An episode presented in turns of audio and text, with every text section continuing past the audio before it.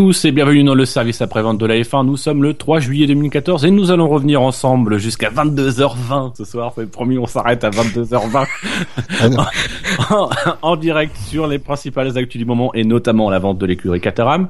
Pour en discuter de tout ça avec moi ce soir, j'ai le plaisir d'accueillir, l'énorme plaisir d'accueillir Fab. Bonsoir Fab. Bonsoir. Bouchard. Bonsoir. Et enfin Jackie. Bonsoir. Comment allez-vous messieurs? Mal. Très, très bien. oui. Il fait chaud. Ah, Avant toute chose, avez-vous un petit pronostic pour demain? Le match Euh, Romain Grosjean, Sébastien Vettel? Ça va être, euh, je pense, que ça va être euh, Mercedes qui va être en tête. Les deux pilotes en tête. Nous, on s'en fout du Grand Prix de Grande-Bretagne. Il y a plus important. hein.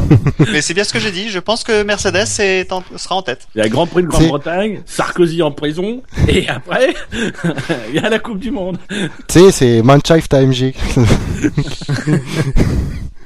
Euh, aucune idée, franchement. Vous n'êtes pas imaginatif. Ah ben moi, j'ai appelé- j'ai euh, j'ai contacté un ami allemand que j'ai et Tu as un ami allemand? Oui, j'ai un ami allemand et j'ai. Il a encore des cheveux Enfin, Oui.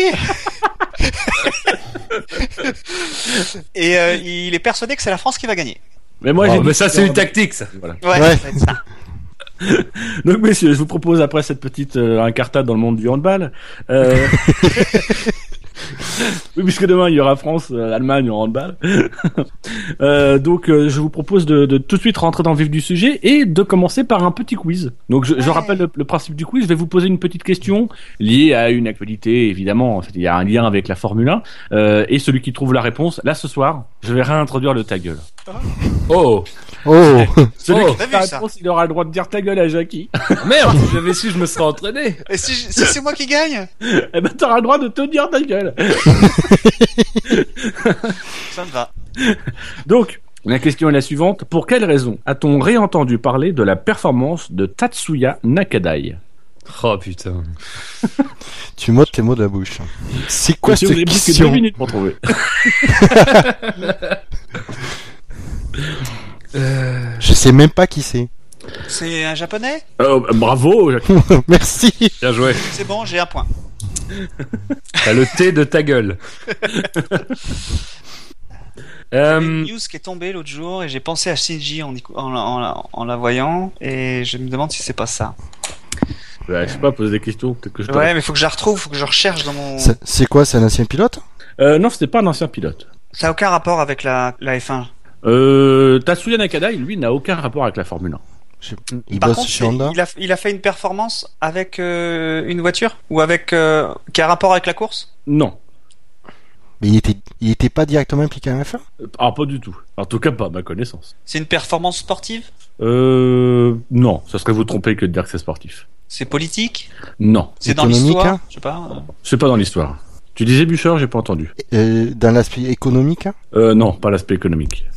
donc il- il il était pas directement lié avec la F1, mais est-ce que quelque chose avec une chose à laquelle il- il a participé Bah, euh, C'est-à-dire que lui, il a fait une performance dont on a reparlé cette semaine. On, a, on en a reparlé dans des blogs comme euh, les nôtres ou euh, ou des sites euh, de Ah, on, en F1. a, on en a parlé dans, dans, dans, dans tout site de F1, tout podcast, on en a parlé. D'accord. Je rappelle que sur le chat, les gens ont le droit de chercher et de poser des questions. Puisque nous sommes en live. Jusqu'à 22h20. Ah, Pour l'instant, il y a. Pour l'instant, ça prend du retard, hein, je te le dis. on se croirait l'année passée, Diad là. Euh, alors, si on résume, donc ça n'a pas rapport avec la F1, il est japonais. Euh, c'est sur les mangas? Non. Euh, non. C'est euh, les mangas peut-être pas, mais c'est un auteur, euh, dessin animé, ani- animation. euh, Non. C'est un rapport Ouais. avec l'art? Non, je- Ah oui, c'est un rapport avec l'art. C'est c'est le, le sculpteur du taureau de, du Red Bull Ring? Non. Ah, ça aurait été bien ça. Dommage. Dommage, hein, c'est bien tenté ça. c'est- Ça m'aurait bien arrangé. T'aurais pu me dire avec ta gueule. Donc c'est un rapport l'art. C'est un sculpteur, un, Non, c'est pas un sculpteur. pas- un peintre, Non. Graphiste? Non. photographe. Non. cinéaste, Combien il reste d'art, les gars? Cinéaste. Qu'est-ce que tu entends par cinéaste? Et réalisateur. Non. Ah, il a- est-ce qu'il a été réalisateur? Ah, faudrait que je me renseigne. scénariste alors, Non. acteur? Il a été acteur. Ah. Un Il va acteur jouer le rôle de. Et quand je vous parle de, de performance, c'est, c'est le rôle qu'il a joué qui est important. Il a joué le rôle de, je sais pas. Il a joué un rôle un dans un, dans un film. Oui. Ouais, et un film euh, récent ou ancien? Oh, un film euh, des années 70. Ah, je le sais. Euh, c'est pas dans les sept mercenaires? Non. Il y a quelqu'un qui est mort qui, est le, qui était des- le réalisateur des sept ou le scénariste. Non, c'était pas un acteur alors, c'est pas ça.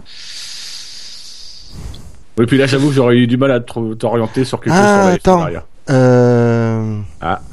Ah. Ça n'a pas rapport avec le décès de... Ah, comment il s'appelle, celui qui a joué dans Le Bon Abri le Truand? Ouais, mais c'est lui, c'est Paco. C'est, euh, mais c'est pas, c'est, c'est pas le bon acteur en fait. Il était euh, américain. Ce...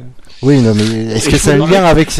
Il faut noter que que Shinji est dégoûté de ne pas participer à cette émission parce que je pense que Shinji, en plus, me connaissant, doit sans doute avoir la réponse. S'il a un peu suivi l'actu F1, Dans les années 70 Donc il y a un film euh, c'est pas. qu'on connaît, qu'on connaît bien en France ou c'est euh, Euh, un film qui est connu par les, Je Par pense, par les spécialistes. c'est ça. pour être tout à fait honnête, c'est un film sûr qui est connu par moi. Euh, Shinji, je pense probablement. Euh, après, euh, il faut être vraiment amateur de cinéma japonais euh, pour, Ah oui. pour le connaître. Ah, Mais je il se trouve qu'on a été amené à en parler cette semaine dans l'actu F1. Donc si vous me trouvez l'actu euh, l'actu F1 avec laquelle c'est lié, euh, Alors cette semaine, on a eu Caterham qui a été vendu. C'est pas ça. Pas, pas ça. Monza Non, pas Monza. Euh... C'est une grosse. qu'on ne traitera pas dans l'émission cette semaine. Ah bah super. En plus, Sinon, euh, sinon ce serait trop facile. Comme si on s'intéressait à ce qu'on traite pas. Putain, donc je rappelle la question pour quelle raison a-t-on réentendu parler de la performance de Tatsuya Nakadai? Je peux même vous dire c'est un c'est un c'est un comédien qui joue deux rôles dans ce film. Ouais, bon, on peut pas le connaître, hein, donc euh, c'est faut, Moi, je, faut, faut pas chercher sur ça. je suis sûr que je connais pas l'acteur. Mais en fait l'acteur voilà je vais juste vous apprendre mais si vous trouvez l'actu. Oui. En fait il y, y a des gens qui se sont servis du titre du film dans lequel il a joué. Oh. Ah, quelle semaine. Il s'est passé beaucoup de choses en plus cette semaine. C'est la bonne semaine, tu vois. Alors j'ai même envie de vous dire c'est une actu qui est liée à une précédente émission et qui a fait l'objet d'un d'un drive-through. Ah bah c'est sur Schumacher. Oui. Donc je vais te l'accorder, Jackie. Je vais être gentil parce qu'il faut qu'on finisse. Non, sois méchant Donc bravo, Jackie. Tu as trouvé à peu près la bonne réponse puisque euh, Tatsuya Nakadai a joué deux rôles dans un film qui s'appelle Kagemusha, qui est un film d'Akira Kurosawa. Et Kagemusha, c'est le pseudo euh, qui a été utilisé par les Oui, voleurs C'était ça. par les voleurs de, de- des documents euh, médicaux de, de Michael Schumacher, puisqu'on a appris euh, en début de semaine, fin de semaine dernière, début de semaine, que donc euh, l'enquête progressait, que on avait donc un certain Kagemusha qui avait envoyé un mail en trois langues euh, pour vendre les documents à un journaliste suisse, qui laisse à penser que le voleur serait peut-être d'origine suisse, probablement dans l'équipe euh, médicale ou etc. Et donc, ce qui est très intéressant, évidemment, ils ont eu le malheur de prendre Kagemusha, qui est un film de mon réalisateur préféré, qui est Akira Kurosawa. Donc, évidemment, j'ai sauté sur l'occasion. Mais ce qui est d'autant plus amusant, c'est que euh, on choisit rarement un pseudo par euh, par hasard. Et donc, je suis obligé de vous raconter un tout petit peu l'histoire du film Kagemusha. Kagemusha, en fait, ça veut dire l'ombre euh, l'ombre du guerrier. C'est c'est le sosie, en fait. Et le film, qui dure 2h36, euh, c'est l'histoire d'un voleur qui se fait attraper, mais qui normalement devrait être crucifié, sauf qu'il n'est pas crucifié parce qu'il ressemble au chef du clan euh, des samouraïs, euh, et que donc il y voit un intérêt peut-être de pouvoir l'utiliser pour faire le sosie de temps en temps. Il se trouve que le chef du clan va mourir, et il va donner comme consigne à ses généraux de cacher sa mort pendant trois ans parce qu'ils sont en pleine guerre et qu'il a peur que ça déstabilise euh, son armée, que ça, ça entraîne la défaite et la mort de son clan. Donc il leur donne à ses généraux de se, de se, de se taire. Et donc le sosie qui est là au début juste pour permettre au chef du clan de se reposer un petit peu, euh, le voleur qui est à l'origine, va se retrouver à interpréter pendant trois ans le rôle du chef de clan. Et ce que je trouve très intéressant, c'est que des, des voleurs de documents euh, confidentiels se soient petit peu comme dans le film euh, pris euh, à jouer le rôle de, de, de, de journaliste, soit un petit peu improvisé journaliste, comme dans le film le, le voleur est amené à s'improviser chef de clan. Euh, et ce qui est, terrible, euh, c'est que ça c'est ça, ça peut marcher. Ce type de démarche, c'est euh, c'est un peu la réponse que je donne à, au, au, au de Gus Gus, c'est que c'est que malheureusement ce type de démarche aujourd'hui, on n'y passera jamais à côté de mecs assez peu scrupuleux qui euh, vont euh, qui vont euh, prendre en photo des documents et essayer de les revendre pour 50 000 euros, euh, en pensant faire le bien et en pensant porter la bonne parole. Donc voilà. Donc c'était Alors, euh, pour la petite histoire, je te confirme, c'était bien cette news que j'avais vue et que je voulais tweeter pour euh, mettre en rapport avec Shinji. Mais je l'ai pas fait. Et je l'aurais fait, je m'en serais souvenu. Oui, ça, tu as, tu as parlé des sept mercenaires, qui est une adaptation du film Les Sept Samouraïs, euh, qui est euh, qui est un film d'Akira Kurosawa, qui est peut-être même. Ouais, ouais. le- Non mais le, le- quand j'ai j'ai dit au tout début que je j'avais vu une news, où j'avais pensé à Shinji, c'était euh, c'était la news dont tu viens de parler là. Eh ben voilà, fallait penser à Dino. Donc, Donc je vais pas voler. hein. je vous propose cette fois-ci de, de passer au conducteur normal que, Merci. que, vous, que vous ne connaissez pas. Ouais, merci. Et donc de commencer euh, par faire un, un bref retour euh, sur euh, le Conseil mondial euh, qui s'est tenu euh, à Munich, je crois, euh, et qui a donc validé la procédure des départs arrêtés avec la voiture de sécurité, sauf dans les deux premiers tours et dans les cinq derniers tours. C'est-à-dire que concrètement, euh, lorsqu'il y aura une safety car, euh, les, les voitures euh, resteront derrière safety car et au moment où euh, la safety car rentrera, au lieu de repartir comme elles en avaient l'habitude en file indienne, elles se replaceront sur la grille de départ et on redonnera une procédure de départ. Euh, donc on a un petit peu préparé l'émission. Euh, Bûcher, je crois que toi au départ tu étais contre. Ah ouais, parce que c'est vrai que pour moi, je disais, je trouvais déjà que le- je trouvais la safety car extra- déjà assez injuste, mais bon, ça faisait partie du jeu. Voilà, et euh, départ lancé, euh, ça allait très bien, ça minimisait quand même les risques. Et puis, euh, et je trouvais du coup que ben, un pilote qui avait réussi à se décro à se mettre, à être en première euh, position euh, dans le Grand Prix, voire creuser un écart, tout ça, il perdait, il perdait cet avantage du fait de et potentiellement de se de se- de perdre plus facilement sa place en, en repartant euh, depuis une position arrêtée. Et donc, euh, mais c'est vrai que l'article de Fab, euh, l'excellent article de Fab sur le sujet euh, sur le, sur SAVF1 euh, m'a permis de mettre un peu d'eau dans mon vin et effectivement de dire bah, de toute façon annuler une injustice autant le faire proprement c'est c'est pas mal quoi c'est ça, je suis pas complètement encore convaincu. J'attends de voir la, la, la mise en pratique et surtout, euh, c'est la conclusion de, de Fab de l'article qui dit comme quoi il dit que peut-être que ça permettre d'avoir euh, de, de moins lancer la, safety car pour euh, pour tout et n'importe quoi. Et donc voilà, ça peut-être ça va équilibrer euh, un peu les choses. Fab, tu es l'auteur de ce brillant article? Oui, tout à fait. Il est brillant, je, je, je te l'accorde. Euh, non, mais euh, c'est vrai que c'était surtout un article en, euh, en réaction à beaucoup de choses que je disais parce que beaucoup ont, ont qualifié cette mesure d'artificielle. Moi, je trouve qu'elle est tout sauf artificielle, justement, cette mesure, parce que une plaque en titane, ça, c'est pour le coup vraiment artificiel. Ça n'apportera rien. Ça n'apportera rien à, à la F1, ça n'apportera Même s'il faut noter, à- faut noter que dans le dans le dans le document qui a été publié suite euh, au Conseil mondial, il précise que c'est euh, pour pour que ce soit plus léger et en plus ajouter un tout petit peu de spectacle. Voilà. Il faut le même Voilà. truc avec euh, avec le nez, c'est le nez pour plus de sécurité et pour que ce soit plus joli. Un peu. Voilà, non, mais C'est-à-dire bon. que la vraie raison est toujours la raison secondaire. Voilà, non mais enfin tout ça pour dire que je, trouve que c'est une c'est une façon originale de faire reprendre une course qui a été neutralisée. Euh, après on peut, moi j'accepte qu'on ne trouve pas bien, qu'on invoque des raisons de sécurité euh, comme j'ai précisé dans l'article, mais euh, pour le coup c'est pas quelque chose qui euh, qui pour moi est artificiel. Je pense que ça, au contraire, ça change un peu, beaucoup de choses quoi, sur sur la manière dont on va aborder les courses de F1, sur la manière dont ces périodes-là vont être gérées. Euh, et je trouve que on critique souvent euh, les, procédures, euh, mais je trouve que, celle qui est décrite euh, par le, le règlement de 2015 a, le mérite d'être simple euh, et de ne vraiment pas brouiller les pistes à ce niveau-là, parce que finalement, tout ce qui va se passer, c'est qu'il y aura un tour de plus par rapport à d'habitude, tour qui correspondra en fait à un petit tour de formation au milieu de la course, et après mise en grille et départ. Je trouve ça plutôt intéressant comme c'est mis en place. J'attendais ces précisions-là et bon, moi je trouve que c'est une bonne mesure et c'est effectivement quelque chose qui peut relancer le spectacle. Et toi, Jackie, qu'est-ce que tu en penses? Bah, euh, moi, je suis convaincu aussi par euh, par. euh, bah, en fait avant que que Fab écrive son article, je comprenais pas pourquoi il y avait bon que les pilotes soient pas d'accord. euh, je peux tout à fait le comprendre parce que bon, effectivement, euh, ils peuvent toujours se retrouver en première en première place quelque part, mais euh, ce qui est surtout in- intéressant euh, avec euh, la safety car et les départs relancés enfin en, en mode normal, va dire comme un départ classique, c'est surtout que les, les gens qui sont deuxième, troisième, quatrième, euh, enfin voilà, ceux qui sont au milieu du paquet, ils peuvent euh, relancer euh, leur course. Il y a plein d'avantages aussi sur le fait que bah si euh, jamais euh, quelqu'un fait un, il y a un accident, voilà, s'il y a un accident et que donc la safety car elle est d'abord là, faut, faut le préciser hein, quand même, elle est d'abord là pour sécuriser cet accident. Comme tu dis Fab, on aurait pu, comme tu disais dans ton article, on aurait pu aussi faire des slow zones, hein, mais c'est peut- peut-être beaucoup plus difficile à faire. hein. Euh, les slow zones, c'est ce qu'il y avait aux 24 heures notamment, mais c'est plus facile à faire avec un circuit qui fait 13 km que euh, avec Oui. un petit circuit. Alors pour euh, pour, pour ceux qui n'auraient pas suivi les 24 heures du Mans, les slow zones en fait, c'est quand vous aviez un, acci- un, un accident assez important qui nécessitait l'intervention d'équipe sur le sur la piste.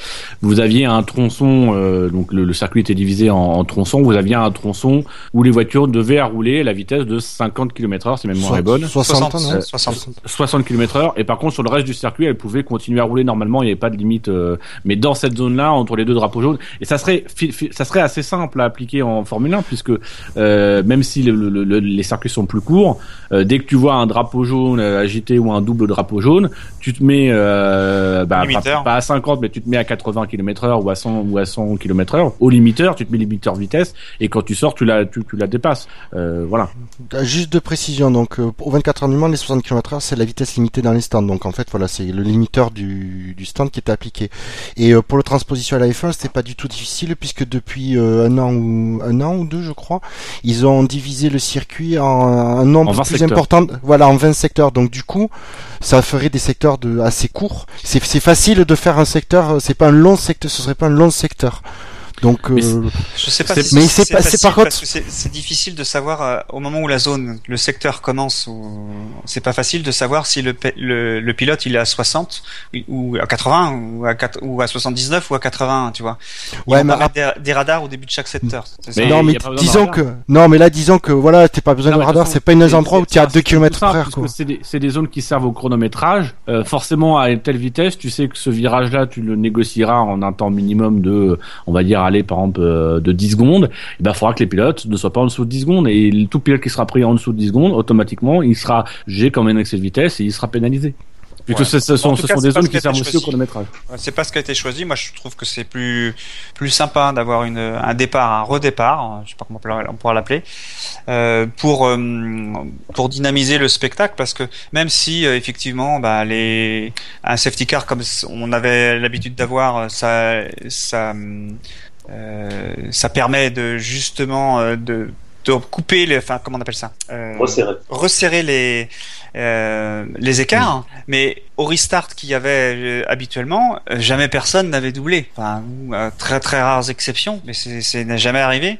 Et quand c'est arrivé une fois, je me souviens, c'était Schumacher qui avait doublé à à, à Monaco. euh, on lui avait dit qu'il avait pas le droit. Donc euh, voilà, c'est donc bon, euh, moi je suis partisan de ça. Ça va, ça va permettre de, de refaire un départ euh, et de, de permettre aussi aux, autres de redoubler si euh, euh, le pilote qui est devant euh, re- loupe son départ. Il peut l'avoir réussi au premier et puis au deuxième il, il le loupe et hop il se fait il se fait dépasser. Il aura, il devra comme il est plus rapide, il devra le redoubler et puis ça ça, ça fera des dépassements un peu plus naturels que qu'habituellement on va dire. Je trouve que c'est plus sympa. Parce qu'à la fin, vraiment à la des fin, on est bien d'accord. À la fin, on est bien d'accord. De toute façon, ce seront les meilleures voitures qui seront devant, hein, quoi qu'il arrive. Donc, enfin oui, enfin c'est-à-dire que c'est toujours c'est toujours la problématique, c'est ce qui était très bien dit dans l'article de Fab. Et moi l'argument qui m'a particulièrement euh, percuté, c'est c'est un, un- l'argument sur la pole position. Quand quand l'auteur de la pole position foire son départ, on dit pas les gars on annule on recommence parce que le poleman il s'est il s'est foiré, c'est pas juste. Alors pourtant il s'est battu pour avoir la pole pour faire le meilleur temps et il est il a été il est le plus rapide, il est logiquement le plus rapide. Enfin ça fait des années qu'on qu'on se bat en disant qu'il faut que ajouter un peu d'incertitude dans ses courses etc. Là, effectivement, on a, on a l'opportunité de rajouter de l'incertitude. Je pense pas que ce soit la meilleure solution. J'aurais préféré un départ lancé en double fil, comme ça peut se faire, par exemple, euh, en NASCAR ou en IndyCar, je crois, euh, où là, tu aurais des possibilités pour les pilotes de se doubler puisqu'ils seraient euh, côte à côte. Euh, mais au, moins, là, on a une tentative pour, et, qui- qui reste sportive, puisque le, le pilote aura quand même sa, sa, son mot à dire, il aura quand même sa capacité à prendre un bon départ, et si un pilote gagne des positions, c'est parce qu'il aura fait un bon départ, qu'il aura bien géré sa stratégie de course, c'est un élément supplémentaire. C'est sûr que c'est différent par rapport à ce que nous on fait aujourd'hui, mais euh, comme l'introduction de la safety car et gérer les restarts derrière une safety car actuellement, c'est différent de ce qui se passait avant 93, je crois, et l'introduction de la première voiture de sécurité. Donc voilà, c'est une habitude. Et avant ça, il y avait eu les premiers ravitaillements, et avant ça, il y avait eu d'autres choses. D'ailleurs, qui n'ont pas changé la nature du sport, mais qui ont simplement changé la manière de gérer les courses, mais pas la nature du sport. La Formule 1 est restée la Formule 1. D'ailleurs, il est intéressant de constater que c'est vrai que formellement dans les règlements, la, la safety car a été euh, pé- introduite et pérennisée à partir de, de 93, mais elle, elle avait déjà été employée avant, notamment dans les années 70, et sa première utilisation, alors de mémoire, je crois que c'est euh, Canada, Oui. dans les années 70, je dirais pas la date précise, mais ça avait créé un grand chaos. C'était un dimanche. Oui, c'était un dimanche, je crois, sur, sur le coup de 15h12. euh, et il faisait beau, je me souviens, ce, ce jour-là. Très belle, très belle journée ensoleillée à Montréal. Et, euh, C'était pas à Montréal. oui, mais à Montréal, il faisait beau. Donc, euh. Oui, c'est vrai. Non, Je te l'accorde. Non mais euh, non non mais pour être plus sérieux, c'est vrai que le, le safety car, sa première introduction avait été très chaotique. Ça avait d'ailleurs permis à la personne qui, qui en avait profité de l'emporter, euh, alors qu'elle n'était alors qu'elle était quasiment à un tour du leader au moment de la, de la safety car. Par contre, ce que je veux mettre en avant, et je dis ça tout en continuant à soutenir l'idée, c'est que c'est quand même en revanche quelque chose qui, qui sera relativement fréquent, Euh, parce que j'ai pu constater, euh, parce que c'est vrai que c'est quelque chose qu'on n'a pas forcément l'occasion de mesurer euh, quand on voilà, quand on assiste à des grands prix, quand on assiste à des saisons entières, mais le safety car est, sorti très souvent, extrêmement souvent, et les, les, les phases qui pourraient correspondre à la réglementation, qui pourraient donner lieu à un second départ arrêté, euh, ou un autre départ arrêté en tout cas, euh, seraient euh, quand même de l'ordre de 7, 8, 9 par saison. C'est quand même le double des départs euh, normaux. Donc c'est quand même quelque chose de pas anodin, donc c'est quelque chose qu'il faudra penser, parce que ça va inévitablement, je pense, changer quand même la nature de ce qu'un Grand Prix euh, où la safety car sera sortie va devenir. Cette année, on en aurait eu euh, des doubles restarts? On en aurait eu? Euh, oui, oui, je crois. Oui, déjà. Hein. J'ai pas le, j'ai pas en tête exactement, mais je crois qu'on en aurait eu déjà. Euh, Ah ben Bahreïn, déjà. Oui, Bahreïn, par Bahreïn, exemple. oui, par exemple. ouais. Oh, un départ à Bahreïn. Putain, les notes. 19,99. Tu parles de la moyenne là. Alors, Oui, par parce contre, que j'aurais- j'aurais mis que 17. Rassurons, erreur 404, il y aura bien toujours un drapeau rouge. C'est-à-dire que euh, aujourd'hui, tout ce qui change, c'est que le drapeau jaune, au lieu que la voiture de sécurité rentre dans le stand et que les pilotes partent en file indienne, les pilotes repartiront, se mettront sur la grille de départ. Non, ils Euh, partiront pour un tour de chauffe, d'après ce Ils que j'ai partiront pour un tour de chauffe, c'est ça Ils partiront pour un tour de chauffe et derrière ils se mettront sur la grille de départ, mais ça, ça sera des tours qui, se, qui seront passés. C'est-à-dire que ça rallonge pas non plus les grands prix. Un drapeau rouge, ça rallonge les grands prix parce que tu arrêtes les voitures, euh, tu t'occupes du, du circuit et ça rallonge, ça rallonge la durée. Là, c'est pour vraiment des cas spécifiques où tu as des entre guillemets des petits accidents euh, où t'as pas for- forcément besoin de faire rentrer un véhicule sur la piste, etc. Si tu as besoin de faire rentrer un véhicule, là tu seras sans doute en, zone de drapeau rouge, comme ça peut être le cas euh, lors de à Monaco. Mais voilà, les drapeaux rouges sont excessivement rares. Oui, et, et d'ailleurs, c'est intéressant de noter que si le règlement n'est pas changé sur le point des drapeaux rouges, euh, on aurait une procédure de drapeau jaune de safety car qui donnerait lieu à un départ arrêté, et une procédure de drapeau rouge qui, elle, donne automatiquement, ça c'est depuis 2005, moi, personnellement je savais pas, je, m'étonnais du fait que ça reprenait souvent effectivement par un départ lancé, mais depuis 2005, une procédure de drapeau rouge reprend automatiquement par une, par une procédure de départ lancé derrière le, le safety car. Alors, là, il y a une problématique de cohérence. Voilà, donc Selon- euh, pas, non, Après- pas forcément. Après, pas forcément. même si ça se comprend parce que tu peux avoir les pneus froids, etc. Même si je pense qu'ils ont la possibilité de remettre les couvertures chauffantes. euh, Oui, parce qu'à. Monaco, en 2011, ils avaient même changé les pneus. Mais euh, mais pour le coup, effectivement, c'est c'est pas cohérent dans la mesure où tu tu devrais théoriquement ref- refaire un départ. Si tu fais un départ arrêté dans une condition, tu dois le faire dans une autre. Alors, pas forcément. Je vais prendre la. Oui, je comprends le, le- le manque, ben, le côté manque de, de cohérence de notre côté, pour que quand même il y a, on, en- on, on arrive à ce qui est euh, à sortir le drapeau rouge, c'est qu'il y a quand même vraiment quelque chose de, de j'allais dire grave qui s'est vraiment passé. Peut-être que là, du coup, on va peut-être pas faire un, dé- un départ qui où les, le risque est augmenté en partant arrêté. Donc peut-être que le, Oui. le fait de repartir lancer, on va dire, on va peut-être, euh, vu ce qui s'est passé, on va on va y aller mollo quoi. Vous voyez ce que je veux dire? Ouais, mais sur- surtout, je pense que c'est adapté à des circuits comme euh, Monaco, comme où il n'y a pas beaucoup de dégagement. Euh, je pense à Singapour aussi. Enfin voilà, des, circuits où euh, il peut y avoir des, rails qui ont été cassés. Donc voilà, c'est plus ça en fait qui nécessite l'intervention du drapeau rouge pour qu'ils puissent réparer le rail, remettre les pneus. Enfin voilà, des, choses comme ça. Donc ensuite, euh, concernant ce Conseil mondial, Jackie, j'avais envie de rebondir sur ta citation. C'est une citation de Jean Todd, euh, qui je pense en plus semble exprimer un peu ton opinion. Donc est-ce que tu, est-ce que tu as ta, ta citation à disposition? Oui, parce que j'ai ouvert le fichier que je t'ai envoyé. Alors, les équipes se doivent, donc c'est Jean Todt qui parle, euh, les, équipes, les équipes se doivent d'être responsables également. Pourquoi la FIA devrait être responsable des équipes qui s'engagent? D'une certaine façon, je suis heureux d'organiser les choses le mieux possible, d'avoir le plus de dialogue possible, mais si la plupart n'en veulent pas, et si elles sont heureuses comme ça, c'est leur argent après tout. Alors c'est en référence en fait au, fait que dans le règlement, euh, moi c'est ce que j'ai trouvé, il n'y avait pas du tout euh, d'éléments qui euh, permettaient de faire une réduction des coûts, alors que ben, Christian Horner avait, dit que finalement, vu qu'on n'arrive pas à s'entendre entre équipes, il fallait que ce soit la FIA qui fasse quelque chose. Et la FIA a clairement décidé de ne pas faire et de laisser la situation telle qu'elle est. Alors ça arrange des gens, hein. ça arrange Bernie qui préférait avoir trois, huit équipes avec trois, trois voitures par équipe. Euh, mais euh, ça va dire que ben il va y avoir des, il va probablement y avoir des, des décès dans les équipes qui euh, qui euh, qui sont encore présentes. Je sais pas laquelle sera encore en danger, enfin laquelle.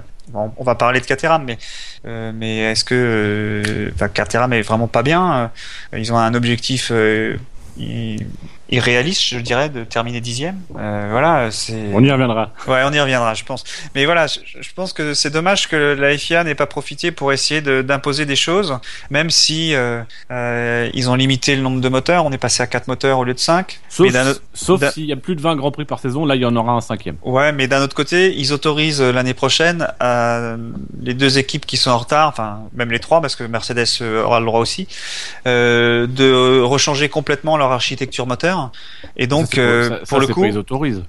Ça, c'était déjà, c'était déjà autorisé dès le départ. Ça a été signé dans le cadre des, des, de, de, de, de, la réglementation sur le gel des moteurs. Ils peuvent pas la changer. Euh, si, si, ils ont annoncé que les moteurs l'année prochaine seront complètement différents. Complètement. Oui, ça les, ça, les motoristes euh, annoncent que les moteurs sont complètement différents, mais parce qu'ils en ont la possibilité réglementaire. Ouais, voilà. Euh, J'ai plus compris que le, la FIA avait autorisé, enfin, non, je, je crois qu'il y a. Je me trompe peut-être. Hein. Je sais plus combien il y a de pièces au total euh, qui sont comprises dans ça. Il y en a une soixantaine et je crois qu'il y en a que trois qui ne pourront pas être touchées. Trois ou il me semble avoir lu six quelque part. Ouais, trois ou six. En tout cas, voilà, c'est. Mais après, ça va, ça va être évolutif. C'est-à-dire que c'est la dernière année. C'est-à-dire que tu peux avoir loupé ton moteur cette année. Par contre, il faudra pas le louper cet hiver parce que euh, après, pour le coup, là, tu vas avoir de plus en plus de gel qui va être introduit, des pièces qui vont être de plus en plus gelées. C'est pour ça que par exemple, on a Ferrari qui commence à consulter ses, euh, ses partenaires techniques pour aller euh, trouver un, turbo plus gros, etc. Pour, pour vraiment essayer de trouver les solutions maintenant parce que ça sera plus compliqué à l'avenir de pouvoir modifier ces moteurs. Tu pourras toujours, mais seulement sur des secteurs spécifiques.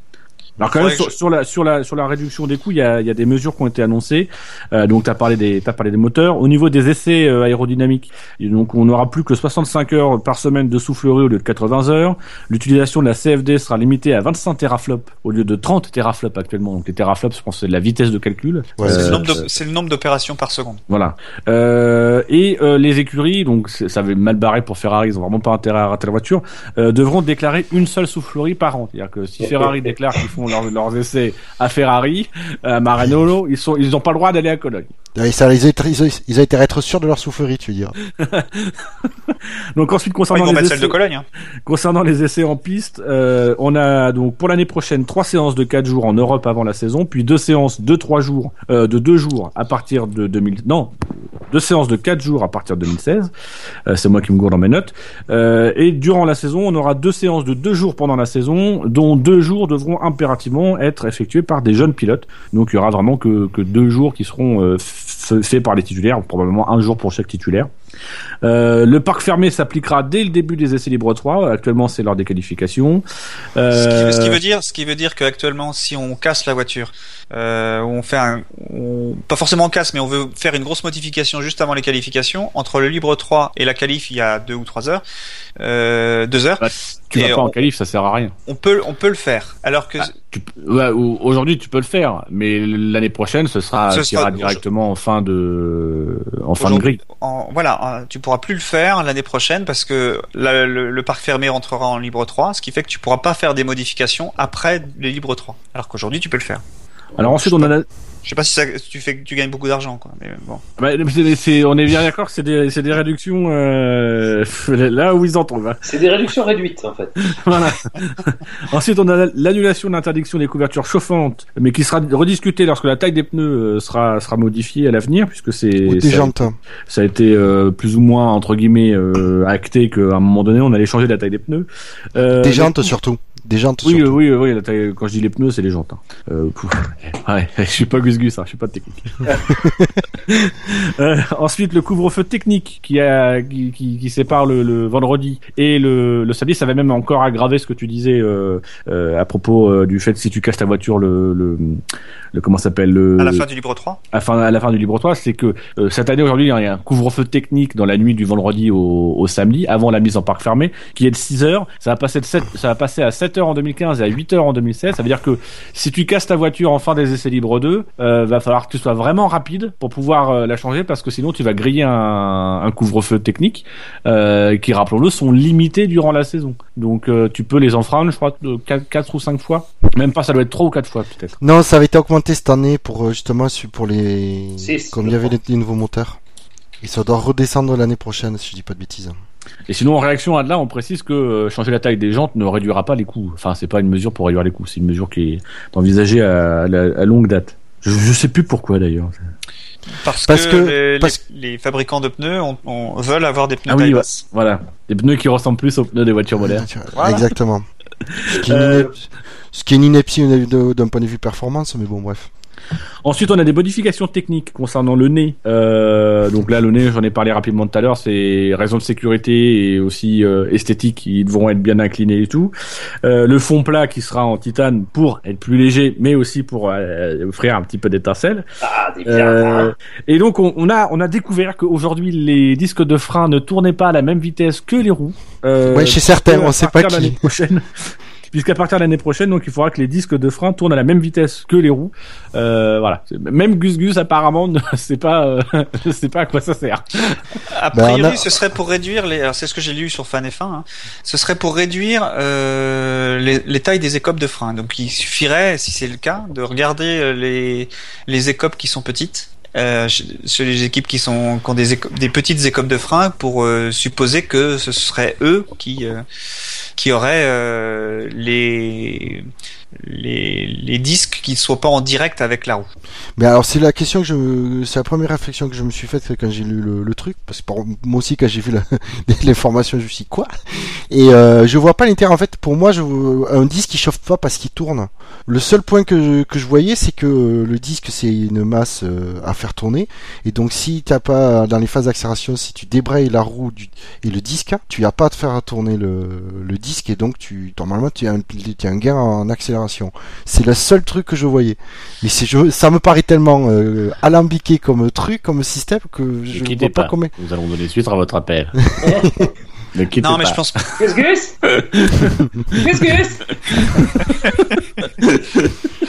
Non, mais, euh, pour le coup, là, je pense pas que ce soit possible parce que euh, t'as besoin de refroidir le, le disque. Il, il tourne aussi pour être refroidi.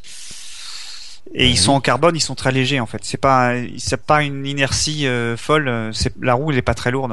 Donc je pense pas que ce soit ça. euh, Je sais pas. Alors ensuite, on a, on a aussi une, une autre mesure, c'est qu'il sera, il sera, euh, le, système de double blocage des roues sera obligatoire l'année prochaine. Donc rappelez-vous l'année dernière, suite à l'accident, euh, euh, c'était euh, en Allemagne, euh, je crois à Hockenheim, avec le, c'était- en Hongrie qui s'était fait percuter par une roue. Ouais. On avait, la, la FIA avait imposé aux équipes d'adopter Ah, un système de double blocage pour pour pour le Grand Prix de Singapour.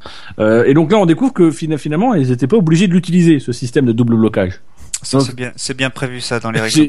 J'y pige plus rien. Donc, euh, Euh, c'est pas plutôt le double attachement euh, des roues? Non, c'est le double blocage? Oui, Ouais. c'est le blocage des roues, c'est le système que quand tu clips, ça, fait des petits papillons qui bloquent vraiment là. Enfin voilà, je, je, je comprends pas. Ce serait tellement plus simple que ce soit les mêmes les mêmes bloqueurs sur toutes les roues. que ça, on en parlera Ah, plus. faudrait standardiser, ça va pas, c'est fou. Ça- ça, ça ferait économiser de l'argent. Arrête Ne parle pas de salaire, Jackie Ok, je mettais, je mettais. Alors par contre, moi, il y a une mesure qui me semble intéressante. En vue de la réduction des coûts, euh, euh, enfin, je pense que ça peut réduire les coûts, ça peut avoir un impact. Euh, et c'est au tout début du document publié par la FIA, c'est la modification de la date butoir pour changer la réglementation sportive et technique sans l'accord unanime des équipes. Aujourd'hui, on a actuellement on a jusqu'au 30 juin, c'est pour ça qu'on a le Conseil mondial qui, qui, qui, a lieu comme ça, ce qui fait que le règlement technique et sportif de la saison 2015 euh, peut être modifié sans l'accord de toutes les équipes jusqu'au 30 juin. Après, il faut obligatoirement l'accord unanime de tout le monde.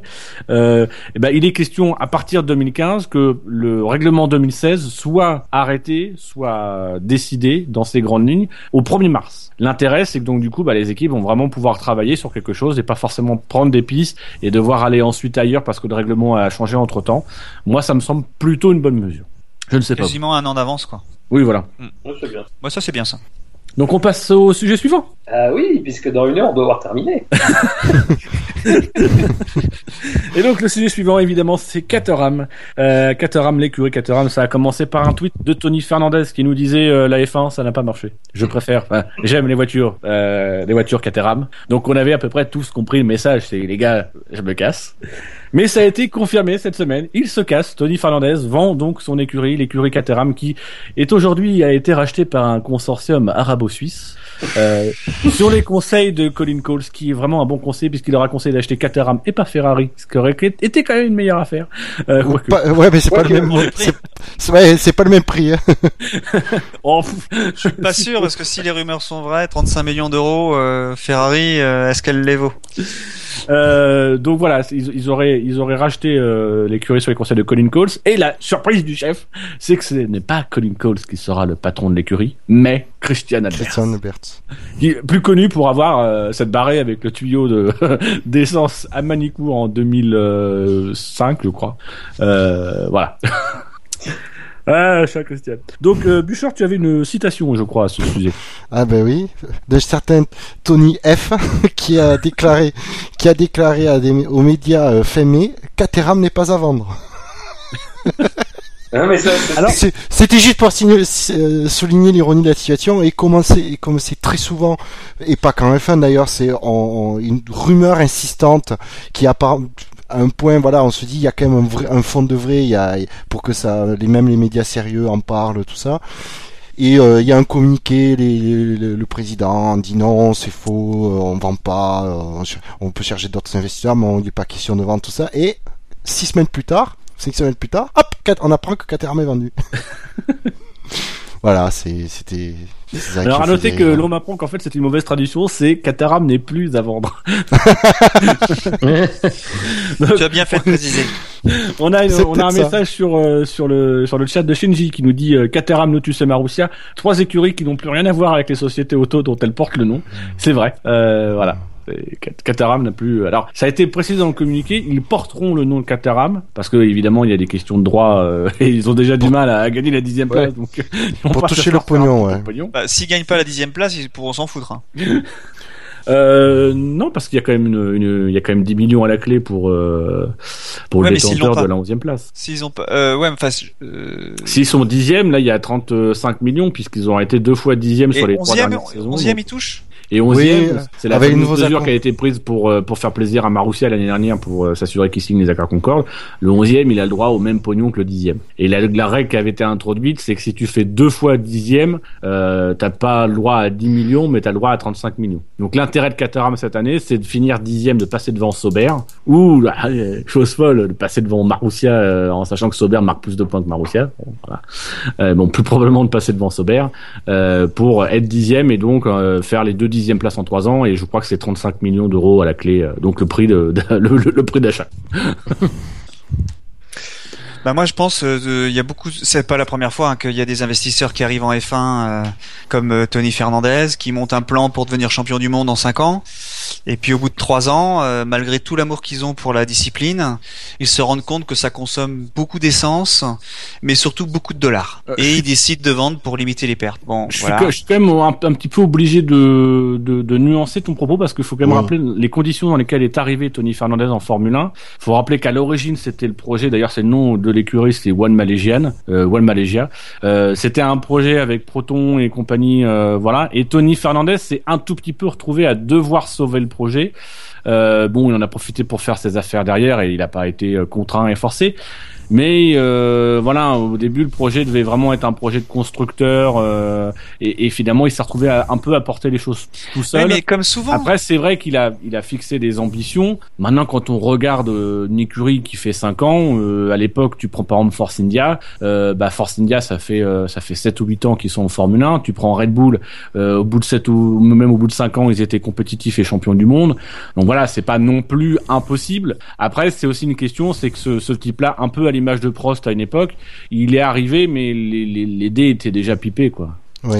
Alors, je souligne quand même une chose, c'est que Tony Fernandez, son écurie, l'a bâti de zéro. Contrairement à Force India et, et, Red Bull, qui ont quand même repris des, des, structures existantes, et donc avec une certaine expérience. Donc déjà, il y a eu tout, tout un truc à mettre en place. Et puis jamais euh, Fernandez a dit on sera, on va être champion du monde dans 5 ans. Justement, moi, c'est qui non, me mais surprend, je dis, je que... dis d'une manière générale, en fait. Je dis pas par rapport à Fernandez, mais. Ben, mais tu dis des conneries, Jackie. Comme toujours. mais je dis d'une manière générale, euh, il y a des investisseurs, on se souvient de Midland, on se souvient de de. Tu te souviens de Midland? Ouais, je me souviens de Midland. Il y, avait, il y avait Spiker aussi, voilà. Euh, c'est devenu Force India depuis. Euh, voilà, il y, a, il y, a, toujours des investisseurs qui sont arrivés en F1 pour pour pour réussir, bah cherté, voilà. Enfin, et euh, finalement, ils se rendent compte que c'est c'est un c'est un gros billet, c'est une grosse danseuse la F1 et euh, ça c'est pas facile de réussir à, à, à mettre les comptes à l'équilibre. Et du coup, à la fin, ils se posent la question de savoir si euh, c'est pas mieux, plus judicieux de vendre pour limiter les pertes. Et euh, c'est, euh, ça va arriver à d'autres, hein, parce que moi je me pose la question de savoir qui pourrait être à vendre les, qui, qui pourrait être à vendre les prochaines fois. Mais euh, je pense que Lotus n'est pas euh, forcément très très bien. Sauber, ah, je sais pas parce que on parle, on parle que les que CVC euh, vendent ses parts euh, à des écuries de Formule 1. il semblerait que Lotus, enfin Génie Capital, soit prêt à acheter des parts de la Formule 1. Donc il va falloir qu'on m'explique, c'est-à-dire qu'ils sont, ils mettent pas de pognon dans leur écurie, mais ils sont prêts à acheter des parts de la Formule 1. Ben oui, parce que les parts de la... et oui, parce que l'écurie rapporte pas d'argent, mais les parts de, la, de, de la Formule 1, oui. ben oui. Ouais, mais voilà, c'est euh, tout est curieux, mais euh, voilà, je, je je je me pose la question de savoir de la, bah, du fait qu'il n'y ait pas eu d'accord euh, de réduction de coûts, euh, ces équipes là qui sont, euh, on va dire, à la dérive ou dans les limites plutôt financières acceptables. S'il y a un coup dur, qu'est-ce qui va se passer quoi pour elles? Moi, ça me désolerait de voir Sauber, euh, qui est une équipe euh, finalement assez historique, parce qu'elle est là quand même depuis assez longtemps. Euh, ça me désolerait que Sauber décide d'abandonner parce qu'elle a plus d'argent. Enfin, il y en a beaucoup des voitures aujourd'hui qui ont plus beaucoup de, qui n'ont pas, pas beaucoup de sponsors. Williams en fait partie aussi. Enfin voilà.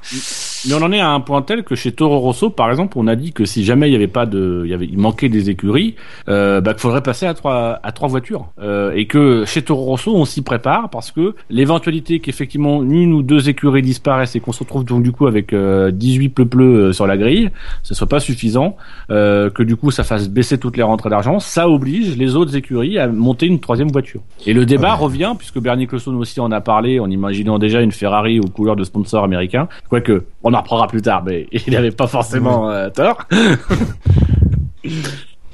Euh, il faut, je vais juste citer la remarque de, de Gus Gus sur le chat qui nous dit euh, chapeau à Tony Fernandez qui en quelques mois a réussi à faire, on ne sait comment, ce qui ce que n'arrive pas à faire Lotus, Sauber, etc.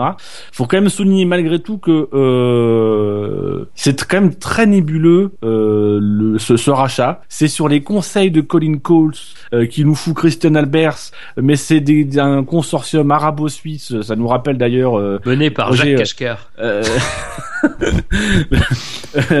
ça nous rappelle l'aventure Catback. Vous vous rappelez ah oui. quand, BMW avait euh, avait annoncé son départ et qu'il y avait eu un projet arabo-suisse pour reprendre l'équipe et que finalement c'est Sauber qui avait dû racheter ses parts. Ah c'était arabo-suisse aussi? Oui, c'était arabo-suisse oh. aussi.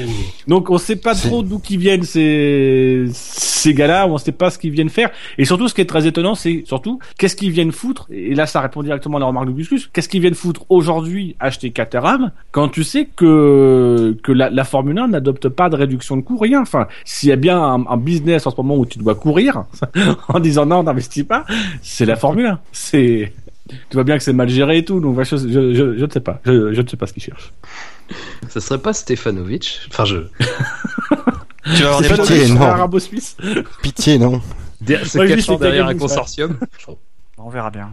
Je leur souhaite bien du plaisir parce que euh, arriver à prendre la, la dixième place avec la voiture qu'ils ont aujourd'hui, Bah, en tout Euh. cas, par contre, euh, voilà quoi, les installations de possible. Cater- les installations de Caterham sont toutes neuves. Ils avaient déménagé, c'est quand il y a, il y a un an ou un an et demi. Voilà, ils ont quand même une base euh, intéressante. euh, ils ont racheté une base intéressante, ça c'est sûr. Bah, Cyril Abitboul est retourné chez Renault F1, donc euh, Oui, c'est la deuxième information, c'est que donc du coup il y a eu un, un changement euh, chez Renault F1 puisque Jean-Michel Jalinier, qui est le président, euh, le, le président directeur général, je crois de, euh, qui était le président directeur général de Renault Sport F1, euh, a, a demandé à partir en retraite pour des raisons personnelles.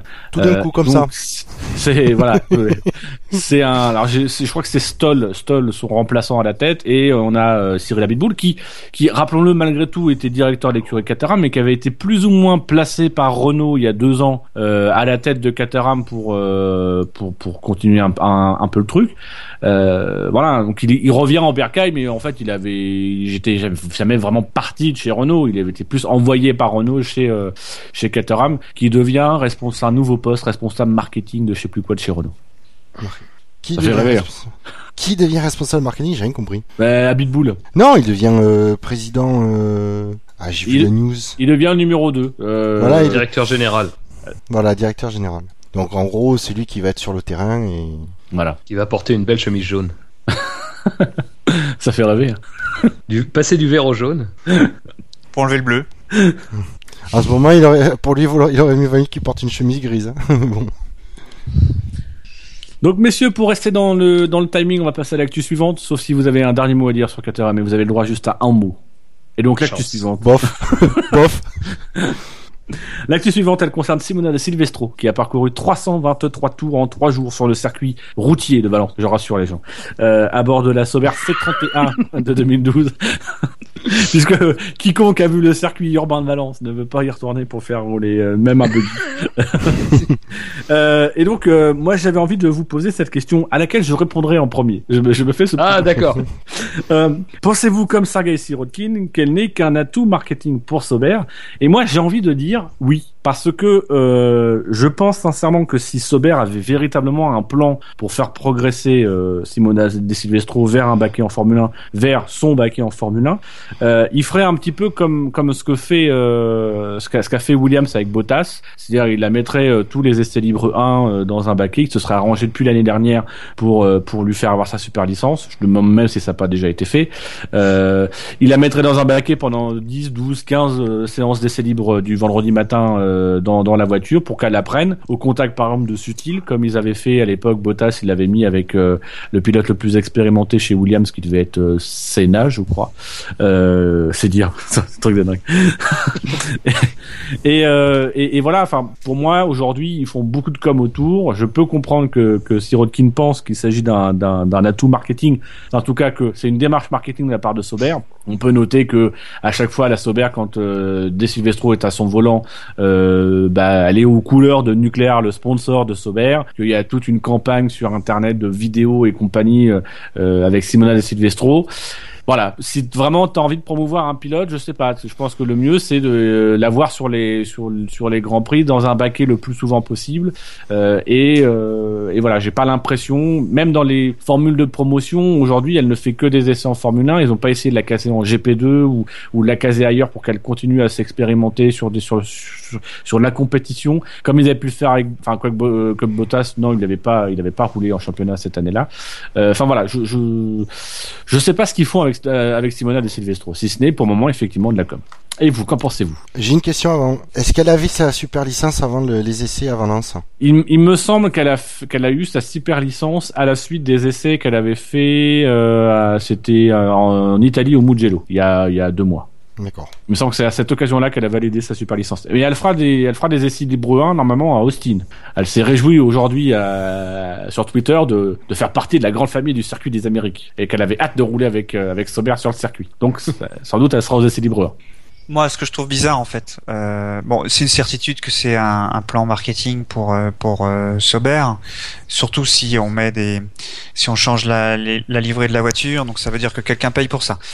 Euh, mais ça veut dire, enfin, c'est pour Sirotkin que je trouve ça un peu curieux parce que lui, euh, il pourrait être aussi un plan marketing, mais visiblement euh, celui de Simona De Silvestro est plus bankable hein, pour Sauber que celui de Sirotkin. Moi, ce que je trouve curieux quand même, parce que surtout surtout, Sirotkin est pilote d'essai. Ouais. Mais il ne fait pas d'essai. Non, il fait pas d'essai. Alors peut-être, peut-être. Par contre, lui, il roule, il roule en F3.5. Je sais, j'ai pas suivi euh, tellement ce qu'il a fait jusqu'à présent, mais euh, il roule, euh, il roule quand même quoi. Ce Il qui a est pas le gagné à cas. Moscou, là, une, des, une des deux courses. Ouais, il est en World Series euh, Renault euh, 3.5 Et euh, 323 tours, c'est quand même beaucoup. Hein. Le circuit de Valence, le circuit routier de Valence, c'est un circuit qui est très tourmenté. Hein. Il y a, il y a, il y a des, des gros, euh, des gros freinages. Euh, Voilà. Il adore le premier virage. Ah, et pourtant il est chaud. Hein. Euh, c'est un virage très rapide pour ceux qui ne le connaissent pas. Et le dernier virage est compliqué. Enfin, le dernier freinage est très compliqué aussi parce que tu freines sur une bosse, c'est assez assez tendu. Euh, moi, je, je trouve ça euh, intéressant qu'elle roule, hein, mais euh, il y a aucun temps qui, qui sur 323 tours, on a aucun temps. Oui, non, mais ça, ça, pardon, mais c'est c'est toujours comme ça. hein. Pas toujours. Ah, si, si, si, si, si. Les essais comme ça qui sont faits sur des anciennes voitures avec des pneus de démonstration, euh, les, les temps fuient très rarement, même quand c'est des hommes. Ça, c'est. Et puis, c'est- et puis c'est pareil, ça, ça t'indiquerait quoi? Bah oui, déjà. C'est-à-dire tu connais pas le, déjà tu connais difficilement les programmes lors des essais hivernaux. Euh, là tu connaîtras rien. Tu vas comparer à quoi? À un autre pilote dans une autre voiture? Ou Non, alors non, lors pas- des essais pas- euh, comparé avec l'époque, en sachant pilote, que tu mais- connais non, pas. Non, c'est vrai que c'est difficile de comparer, mais euh, si euh, il y avait des temps qui seraient, qui, qui pouvaient, enfin, ça arrive que des temps sortent, euh, mais euh, tu peux comparer si c'est régulier, si elle fait des, des longs runs ou des short runs. Enfin voilà, c'est tu, tu peux arriver ça, à ils, le estimer. font, ils, ils- ils le font déjà pas lors des essais privés collectifs. Ils ne communiquent pas les temps euh, dans l'ensemble des runs et compagnie. Donc ils vont pas certainement, certainement pas le faire pour ce, ce type d'essai. Bah, enfin, pas cette année, mais jusqu'à l'année dernière, on avait, il y avait un site internet qui euh, résumait donc. Oui, il y avait un site internet qui le Ouais, faisait mais parce que parce qu'il il était sur place et qu'il chronométrait. Euh, ils avaient accès aux données chrono, aux données chronométriques. Mais là, c'est sur une séance d'essai d'un seul. Euh, évidemment qu'ils vont pas te le donner. S'ils le donnent déjà pas volontairement ailleurs, ils te le oui, pas je, volontairement. je, je peux comprendre. hein. Je, je pense que c'est la vraie, c'est la bonne raison, mais bon, c'est difficile de juger euh, de, de sa de sa performance pour le coup euh, sans sans temps quoi. Même si on peut, comme vous dites, on peut pas comparer avec rien. Euh, bon, on la verra au circuit des Amériques. Hein, ça, c'est si c'est si c'est une bonne nouvelle pour elle. Euh, mais Les moi, je me pose une question. Je me pose une question. Je me pose une question sur le marketing parce que bon, il y a Suzy Wolf aussi qui est quand même qui fait quelques séances. Elle va elle va, elle va rouler ce ce week-end là. Euh, si les matin. femmes étaient un, un vraiment un atout marketing pour amener des sponsors supplémentaires, ce que je, euh, je- éventuellement je ne doute pas. Euh, Il y a un côté euh, intéressant. La, pr- la première femme qui va rerouler depuis euh, depuis longtemps. On les aurait déjà vus en fait ces, ces femmes-là. S'il y avait de l'argent à, à les amener, on les a déjà, vus chez Marussia, chez Caterham ou chez ou, chez Lotus quoi. Euh, et pourtant c'est pas le cas. On, Le truc, a- c'est que la force de De Silvestro, c'est qu'elle a à la fois elle apporte de l'argent et elle a du potentiel marketing. C'est-à-dire que à la fois elle apporte une valise d'argent avec son sponsor, mais en plus derrière il y a un potentiel effectivement qu'elle attire de nouveaux sponsors, qu'elle mette, qu'elle jette la lumière sur ton écurie. Euh, la difficulté, c'est qu'en Formule 1, tu as déjà énormément de pilotes qui ramènent du pognon. Euh, donc voilà, euh, ce qui ramène de l'argent frais. Et aujourd'hui, ce dont les équipes ont besoin, c'est avant tout de l'argent frais, des sponsors directs et pas un potentiel de sponsors. C'est Alonso, c'est Hamilton, c'est Vettel qui apporte un potentiel de sponsor. Donc c'est toujours un peu difficile. En, en IndyCar, par exemple, euh, Danica Patrick, c'est beaucoup plus simple parce que euh, tous les pilotes de toute façon arrivent avec leur sponsor euh, et donc pour le coup, une femme app- apporte plus avec un sponsor. C'est dans la tradition américaine qu'un pilote elle vienne avec ses sponsors.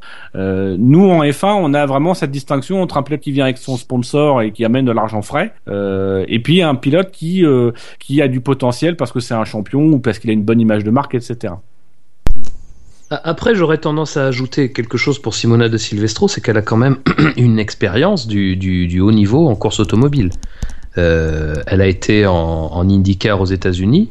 Euh, après, voilà. Euh, moi, c'est ce que c'est ce que j'aurais tendance à dire. Évidemment qu'elle est avant tout un atout marketing. Je pense que ça, faut pas le faut pas le nier. Mais j'ai presque envie de dire que Sirotkin est un atout marketing, que Gutiérrez est un atout marketing, que, que Chilton est un atout marketing, et j'irais même jusqu'à dire que Bianchi est un atout marketing à un moment pour une écurie. Après, c'est ce qu'on place derrière. Euh, c'est quand même une pilote. euh, elle a beau être, euh, elle a beau courir sur une voiture d'il y a deux ans et avec son propre sponsor, elle roule beaucoup malgré tout. oui, C'est c'est quand même beaucoup. C'est C'est quand même à signaler. Elle a, euh, euh, cette expérience du, haut niveau, effectivement, elle a une petite manne financière aussi derrière elle. Euh, ça en fait une candidate. Euh, Il sinon, que c'est 3 millions. Hein. Le contrat avec Nucléaire, ça serait 3 millions pour qu'elle roule cette année. Voilà, donc c'est quand même c'est quand même pas mal quand quand tu recherches de l'argent. C'est finalement assez peu par rapport à ce qui peut se faire sur le marché, ce, ce, dont on a eu vent, mais c'est quand même quelque chose d'intéressant. Et j'aurais tendance à dire que ce qui, ce qui la distingue en, en, mal et ce qui globalement malheureusement joue en défaveur des, des, femmes, à mon avis, un peu plus que, que le simple fait qu'elles soient des, des, atouts marketing, c'est que euh, au niveau, en termes de performance, et ça je rejoins un peu ce que dit Dino, c'est qu'elle n'est pas capable actuellement de prouver ses performances euh, dans des catégories inférieures. Euh, et globalement, et ça c'est vraiment pas une, c'est vraiment pas une critique, mais c'est un constat. Globalement, il n'y a, y a, pas de, de pilote femme qui, qui soit en capacité de démontrer quelque chose de plus qu'un homme, euh, qu'un jeune pilote euh, avec le même manne financière et avec euh, voilà au même niveau de compétition. Je crois que c'est ça le, problème de base. Alors après, évidemment, il y a beaucoup de choses qui sont qui doivent être faites en amont, mais je crois que l'intérêt de Silvestro, c'est qu'elle a quand même quoi qu'on puisse dire, un pied dans la F1 et que maintenant, voilà, va falloir se montrer à la hauteur. Alors, effectivement, on n'a pas les temps, on ne sait pas trop ce que ça donne et euh, à vrai dire, il nous servirait pas à grand chose. Mais il y, a, quand même cet intérêt pour elle de beaucoup rouler, euh, de pouvoir démontrer qu'elle est capable de le faire parce que 323 tours en, trois jours, euh, c'est plus que ce qu'un pilote va faire sur un Grand Prix de Formule 1 en, trois jours. Donc voilà, il y, a tout, cet aspect-là. moi aujourd'hui, je, ne pense pas qu'elle serait ridicule en, Formule 1 parce qu'elle serait pas pire que quelqu'un qui est arrivé en Formule 1 de manière un petit peu rapide. Je pense à, Charles Pic, à Max Chilton, qui, sont des pilotes qui n'ont pas forcément prouvé grand-chose euh, dans les catégories inférieures et qui sont arrivés quand même. Simona de Silvestro, je rappelle, a quand même un vécu en tant que pilote de haut niveau. Euh, ça n'a jamais été une, une vainqueur de, de, course aux États-Unis, mais elle a quand même ce niveau-là. Euh, donc bon, je enfin c'est un atout marketing avant tout, mais je pense qu'il y a plus que ça derrière. Et euh, bah ça sera l'avenir qui nous le démontrera, mais je vais compléter ce que tu dis en disant que elle est et j'ai rajouté qu'elle est plus crédible que les autres femmes pilotes qu'on avait vues auparavant euh, pour prétendre, j'ai envie de dire, à, un baquet en, tant que titulaire. C'est que déjà elle est plus jeune. Contrairement à une Suzy Wolf qui a 31 ans, elle, elle n'en a que 25. Donc déjà, c'est mine de rien, c'est euh, c'est pas anecdotique, c'est quand même déjà plus crédible. Et puis, elle est dans les temps d'un Romain Grosjean. Et, euh, et j'ai ouais et en plus et j'ai deuxième arrivé en Formule 1. Et j'ai envie de dire que oui, c'est clair que c'est un atout marketing, mais euh, l'atout marketing il ne sera que euh, à son plus fort. il sera à son plus fort si elle est titulaire. Ouais. Et c'est peut-être que c'est peut-être euh, de ça que Sauber a le plus besoin. Donc et puis après la déclaration de Sirotkin, je pense qu'il est vexé qu'elle elle fasse 313 ou 323 tours, alors que lui il ne les a pas fait. Surtout que que, que comme dit Fab, lui aussi est un atout marketing. Enfin, s'il est s'il est, il est dans, en lice pour et s'il est pilote d'essai euh, pour Sauber, c'est avant tout parce qu'il y a du pognon russe eh derrière qui soutient euh, et que c'est aussi le porte-étendard de la Russie. Je pense surtout que ce qui devrait le plus l'énerver aujourd'hui, c'est de voir les performances de Daniel Kvyat, qui lui est vraiment en train de prendre un essor et de et de, de se distinguer véritablement comme un, un bon pilote, de, de, de s'inscrire dans le pilotage de la Formule 1 et de lui faire de l'ombre, et que peut-être ses sponsors russes vont peut-être plutôt chercher à le faire venir lui chez Sauber en sachant qu'il a l'expérience et qu'il a de la vitesse de pointe, plutôt qu'un Sirotkin dont on sait toujours pas s'il a sa super licence. Ouais. Donc on passe à l'actu suivante, messieurs. Mais si tu veux. Parce qu'il faut booster cette émission. Parce qu'il est 21h43 et que j'ai un 37 minutes. 36.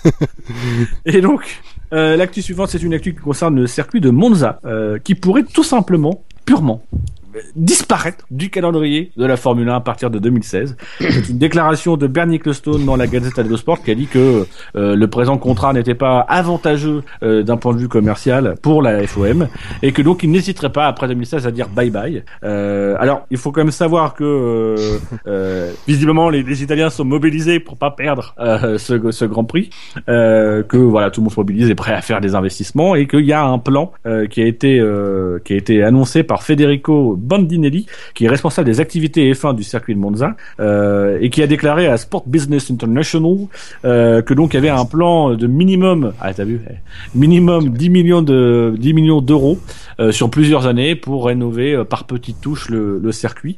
Euh, alors ma question elle est simple, messieurs, est-ce que vous pensez d'abord, qu'est-ce que vous en pensez, et surtout, est-ce qu'il faut s'attrister du, du, potentiel retrait de Monza du, du, du, du calendrier de la Formule 1 Qu'est-ce que Ouais. j'en pense Vas-y, vas-y. Non, mais moi j'en dis que les... là on est on est très en avance quand même. Hein. On a un contexte qui est quand même particulier. Euh, Ferrari euh, a annoncé puis euh, contredit le fait qu'elle voulait arrêter la Formule 1. Voilà. Et puis Monza. Enfin, moi je sais pas si. Moi j'ai plus l'impression en fait que les négociations sont en cours et que c'est un moyen. Enfin, comme fait toujours Bernie, c'est un moyen de mettre la pression sur sur les décideurs et pour pour augmenter son enveloppe tout simplement hein. enfin l'enveloppe de que la FOM va toucher euh, euh, sur euh, sur la, la lo- enfin le- droit d'avoir d'organiser un, un Grand Prix de F1 Surtout qu'apparemment Monza est le deuxième, euh, en termes de coût, c'est le deuxième moins cher après Monaco qui ne paye rien. Euh, payait il paye maintenant mais Et il paye c'est modique hein, c'est modique Bref. mais euh, je suis pas sûr que Bernie 25. je suis pas sûr que Bernie est prêt à abandonner la seule course à domicile de Ferrari quoi Je- enfin, ça me paraît euh, ça me paraît vraiment dingue euh, ça Alors attention, parce que abandonner Monza ne veut pas dire ne pas aller en Italie. Oui, Parce c'est que ça. justement, et c'est en ça peut-être faut remettre en perspective le le le, le scénario euh, envisagé par Bernie Ecclestone, c'est que Bernie Ecclestone a sans doute profité de récentes déclarations de Luca Di Montezemolo mi mi juin, euh, je crois que c'était le 11 ou le 12 juin, concernant le circuit du Mugello où il disait que le circuit du Mugello c'était le plus beau grand, le plus beau circuit d'Italie, que euh, il y avait un bon gestionnaire. Faut quand même rappeler que Monza, il y a quand même quelques casseroles. Il y a eu des descentes de police, je crois, il y a un an ou deux ans pour des affaires de corruption et de fausses factures et compagnie. Euh, donc voilà, que il y a, potentiellement un bon Grand Prix. Et je pense que Bernie Ecclestone se glisse dans la brèche en se disant, après tout, euh, moi j'avais pas de concurrent parce que Imola, euh, voilà, Imola c'est terminé. Euh, de toute façon même aujourd'hui, même le circuit ne, pourrait plus recevoir la Formule 1. Il est, il est pas, du tout aux normes de la Formule 1. Euh, Monza, si je veux pouvoir tirer un peu de pognon de Monza, parce que bon, c'est chez Ferrari, euh, là j'ai le patron de la Scuderia qui dit qu'un autre circuit est le plus beau d'Italie. Donc je vais peut-être me jeter sur ces déclarations et en profiter pour dire aux gars, vous savez, euh, on peut aller voir ailleurs. Vous vous souvenez quand la F1 est allée en essai au Mugello l'année dernière? Tout ce que tout, tous tous les pilotes ont dit, euh, ouais, c'est un c'est un circuit atypique. Hein. euh, Heureusement qu'il n'y a pas de heureusement qu'il y a pas de Grand Prix dessus, quoi, hein, parce que c'est c'est catastrophique. hein. Qu'il y a, il y a une grande ligne droite et après c'est que des virages où, c'est indépassable, quoi. Donc euh, ce serait catastrophique si au Mugello il y avait euh, il y avait un GP. Donc c'est vrai qu'au Mugello les, les courses de moto sont bien parce qu'ils arrivent à se doubler, mais là c'est pas possible. C'est euh, autant après Monza où euh, ça double un petit peu dans tous les sens. La course est peut-être un peu courte, mais ça double dans tous les sens. Euh, là euh, au Mugello ce serait catastrophique, hein, vraiment. Donc vous, ça vous attristerait qu'il y ait plus Monza? Ah moi moi je Euh, Oui et non. Oui et non. non, pas, pas particulièrement, à vrai dire. Euh, alors moi oui non. Euh, bon déjà pour revenir à mon avis de la déclaration c'est euh, ben, Bernie qui fait du Bernie comme euh, comme comme Jackie euh, je, il, il renégocie. Ouais il veut tirer plus de pognon de la course en Italie donc euh, il, voilà. Il, bizarrement la déclaration elle a pas été Ah faite à, un média- à un journal américain elle a été faite à un journal t'attristerait de ne plus aller à Monza, que la F1 Après, n'est plus voilà. à Monza. Après, euh, oui et non, c'est euh, c'est pas, euh, j'allais dire, c'est un, circuit qui est chargé d'histoire au niveau de la F1, mais après c'est pas, c'est plus un circuit vraiment adapté au F1 moderne, c'est ça. Donc dans ce sens-là, Je pense que c'est c'est tout le. Moi, je serais prêt à abandonner Monza pendant deux trois saisons, comme on a abandonné Suzuka, comme on a abandonné Spa, comme on a abandonné le Canada, comme on a abandonné euh, Silverstone à un moment donné, où on a plutôt projeté d'abandonner Silverstone. Euh, pour à un moment donné, faire comprendre aussi à ces circuits historiques, on a projeté d'abandonner, puisqu'on a signé un contrat de 10 ans avec Donington Park. Euh, c'est un Et moment la Hongrie, tu veux pas l'abandonner euh, Non, la Hongrie, il est très bien. Jamais Ah non, mais alors, sincèrement, j'ai toujours dit s'il y avait un grand, si- s'il fallait sacrifier un Grand Prix européen, euh, c'est sans problème que je, je sacrifierais la Hongrie. Il y a d'autres Grands Prix plus importants, historiquement et symboliquement, en Europe. Euh, mais c'est vrai qu'il faut reconnaître que les Italiens se reposent. Ça fait des années qu'ils nous promettent qu'il y a des réparations par-ci par-là, qui vont débloquer de l'argent. Il n'y a jamais rien qui est fait. Euh, le, le, le, l'anneau de vitesse tombe en lambeaux. Il passe au-dessus de la piste. Il y a des pierres qui, il y a des pierres qui tombent sur la piste quand euh, quand les voitures passent. Euh, voilà, à un moment donné, il y a rien qui est fait. Euh, moi, j'ai été sur place. Les tribunes, c'est quand même assez désolant parce que la tribune principale qui est dans la voie des stands, euh, elle est encore en bois, elle n'a même pas été repeinte. voilà, je, pense quand même qu'aujourd'hui il y a un standard qui a été fixé et qu'il y a des, des grands prix parce qu'ils jugent qu'ils sont un peu historiques, se permettent de renier et que dans le cas de Monza où il y a eu des, des, des histoires de corruption, détournement de fonds, fonds de facture, etc. Je barrer les mentions inutiles. Euh, je pense que ça leur ferait des pieds de ne pas avoir le Grand Prix pendant un ou deux ans, même si je pense que c'est un Grand Prix qui nous manquerait. Mais s'il faut aller au Mugello deux trois ans pour que Monza comprenne, même si c'est pas forcément le but de, de, de Bernier Ecclestone, mais que Monza comprenne qu'il est temps véritablement d'agir, de faire des travaux, comme on le fait avec euh, Interlagos. C'est le même processus qui a été fait avec Interlagos. On a menacé d'aller à Rio ou d'aller sur un autre circuit, de créer un circuit à Rio de Janeiro parce que euh, l'ancien circuit n'existe quasiment plus, euh, ou n'existe même plus du tout.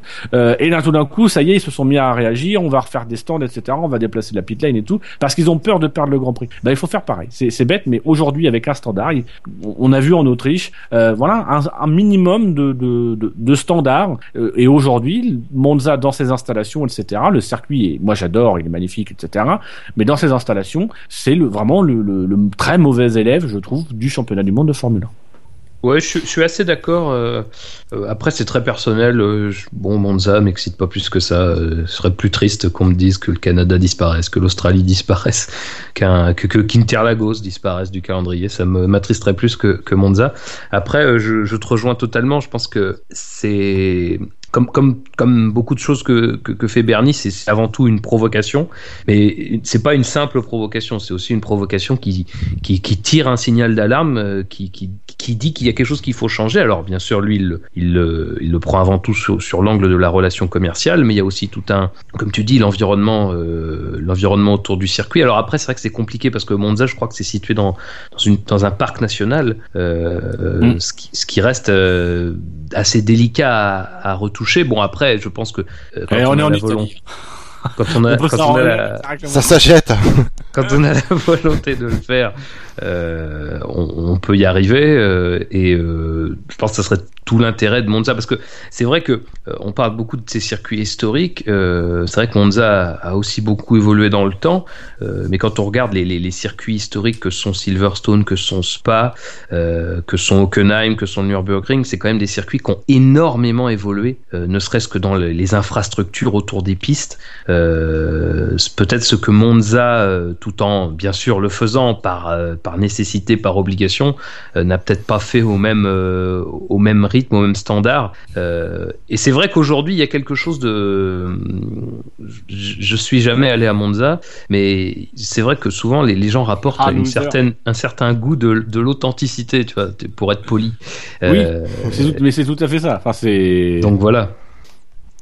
Par contre, rien n'empêche aussi que Ferrari pique au vif d'avoir fait une course chez Red Bull en Autriche. décide de refaire un peu le Mugello, d'y planter un, gros, un gros cheval cabre à l'entrée.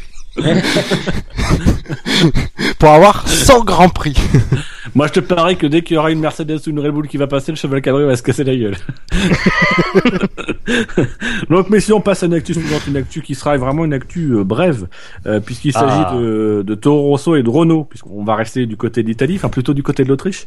Euh, Toro Rosso et Renault, hein, vous vous rappelez, il y a quelques semaines, on avait évoqué des tests qui avaient été faits sur un, un banc dynamique avec une Toro Rosso et un moteur Renault dans la Toro Rosso, et pas d'aileron et rien, c'était pas des tests aérodynamiques, c'était vraiment un banc d'essai en conditions réelles, enfin quasiment réelles. Et donc on a appris que par le biais d'Autosport que la FIA avait clairement blanchi. C'est bon, le dossier était fermé. Euh, de toute façon, il n'avait jamais vraiment pris ce dossier. Mais donc voilà, en tout cas, on ne devrait plus euh, réentendre parler de, de cette affaire des essais euh, concernant Toro Rosso et Renault. Vous avez le droit à, un temps de parole de, de, une seconde chacun. Difficile de faire autrement avec une voiture sans aileron. Hein. Il n'y a pas de test aérodynamique, euh, voilà, donc c'est normal. ce qui est un peu étonnant, c'est ce qu'on, je sais pas, c'est que Renault ait dû faire ces tests-là euh, alors qu'ils auraient, enfin, seulement en, début de saison, alors qu'ils auraient dû les faire euh, bien avant les, les, les, essais hivernaux. Ils étaient en retard. Ce qui est, ce qui est drôle, c'est que l'explication de, alors après c'est difficile parce que si t'as pas la voiture en main c'est toute la difficulté, c'est-à-dire que ta Mercedes et Ferrari, eux, ils peuvent le faire parce qu'ils ont la voiture et le moteur dans le même truc. Mais si tu as le malheur de faire ce type d'essai avec euh, avec Toro Rosso, euh, par exemple, avant même que les voitures soient dévoilées, t'as Caterham et Lotus qui vont dire mais attendez pourquoi Toro Rosso euh, nous aussi on veut? Et donc du coup après chaque écurie va avoir peur de euh, ah ben oui mais peut-être qu'il y a des informations qui passent d'un ingénieur Renault à un concurrent et compagnie. Et c'est ce qui ce ce qui a handicapé Renault, Red Bull et toutes les autres écuries affiliées. Bah D'ailleurs, c'est assez intéressant ce que tu viens de dire avec euh, un sujet qui, qui, suivra après sur, sur la question des, des, moteurs et notamment du, du, moteur Renault et dans les partenariats avec les écuries qui, qui sont fournis par Renault. Euh, mais sur cette histoire, euh, très sincèrement, je, à vrai dire, je comprends pas parce que c'est vrai que quand euh, l'information est sortie, il y a eu un petit vent de, un petit vent de, de polémique euh, qui, qui, qui, qui, accompagnait ce, cette info parce que voilà, c'était une source anonyme, il y avait quelque chose d'un peu nébuleux, donc forcément d'un petit peu, un petit peu sujet à polémique, mais, euh, mais c'est vrai que déjà elle a. Moi je dis c'est Colin Coles. Ouais, ça doit être ça. Sacré Colin, il est partout ce gars-là. Et euh, c'est une info qui, a, qui bon déjà qui a pas pris sur le coup, mais qui en plus après tout le monde s'en est désintéressé assez rapidement. C'est même euh, dans, dans, un désintérêt le plus total que l'information, euh, enfin selon laquelle la FIA a, a entre guillemets euh, blanchi, parce que c'était pas du oui. tout ça. C'était euh, c'était qu'ils ils avaient fait des vérifications et dans ben voilà il y avait rien d'anormal. C'est quasiment passé inaperçu aussi. donc c'est voilà c'est trois articles pour le prix d'un. euh, pour moi, pour moi, le sujet, effectivement, on l'avait, clos, euh, notamment Gus Gus, qui avait bien analysé le, le règlement. Euh, bon, après, euh, effectivement, la, la FIA clôt un dossier dont plus personne se préoccupait, mais au moins on pourra pas dire une chose, c'est qu'on pourra pas revenir sur ce truc-là en leur sortant, mais oui, mais vous savez, ils avaient fait des, des, des essais. Euh, là, au moins, ils ont dit non, non, mais c'est bon, on a enquêté, on a fait notre boulot, il y a rien, rien déclaré. Hop, on passe à la suite. Non, mais ce qui est, ce qui est bien, c'est qu'on a bon espoir de retrouver bientôt les décisions des commissaires des deux derniers grands prix. donc, je vous propose de passer au, au sujet suivant. Euh, et donc, le sujet suivant, je vais l'introduire par une petite citation personnelle, euh, qui est la citation suivante, une citation de Toto Wolff, qui a déclaré J'ai eu une assez longue dispute avec Bernie Ecclestone lors d'une réunion.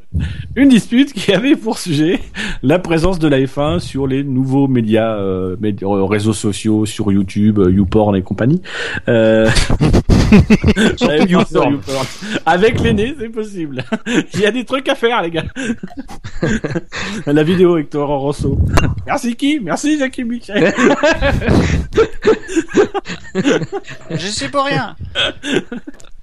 Euh, et donc euh, tout ça pour euh, donc ils ont eu une ils ont eu une petite dispute lors d'une réunion euh, euh, puisque Toto Wolff disait voilà on peut pas non plus aujourd'hui non seulement on a les audiences qui baissent mais en plus on n'utilise pas les nouveaux modes de communication et on le voit par exemple quand, quand vous regardez suivez Simona De Silvestro il y a un nombre de, de vidéos, de mini trucs. Même les, les écuries aujourd'hui font énormément d'efforts, sont très interactives. La Formule 1, par contre, est très euh, est très euh, rigide là-dessus.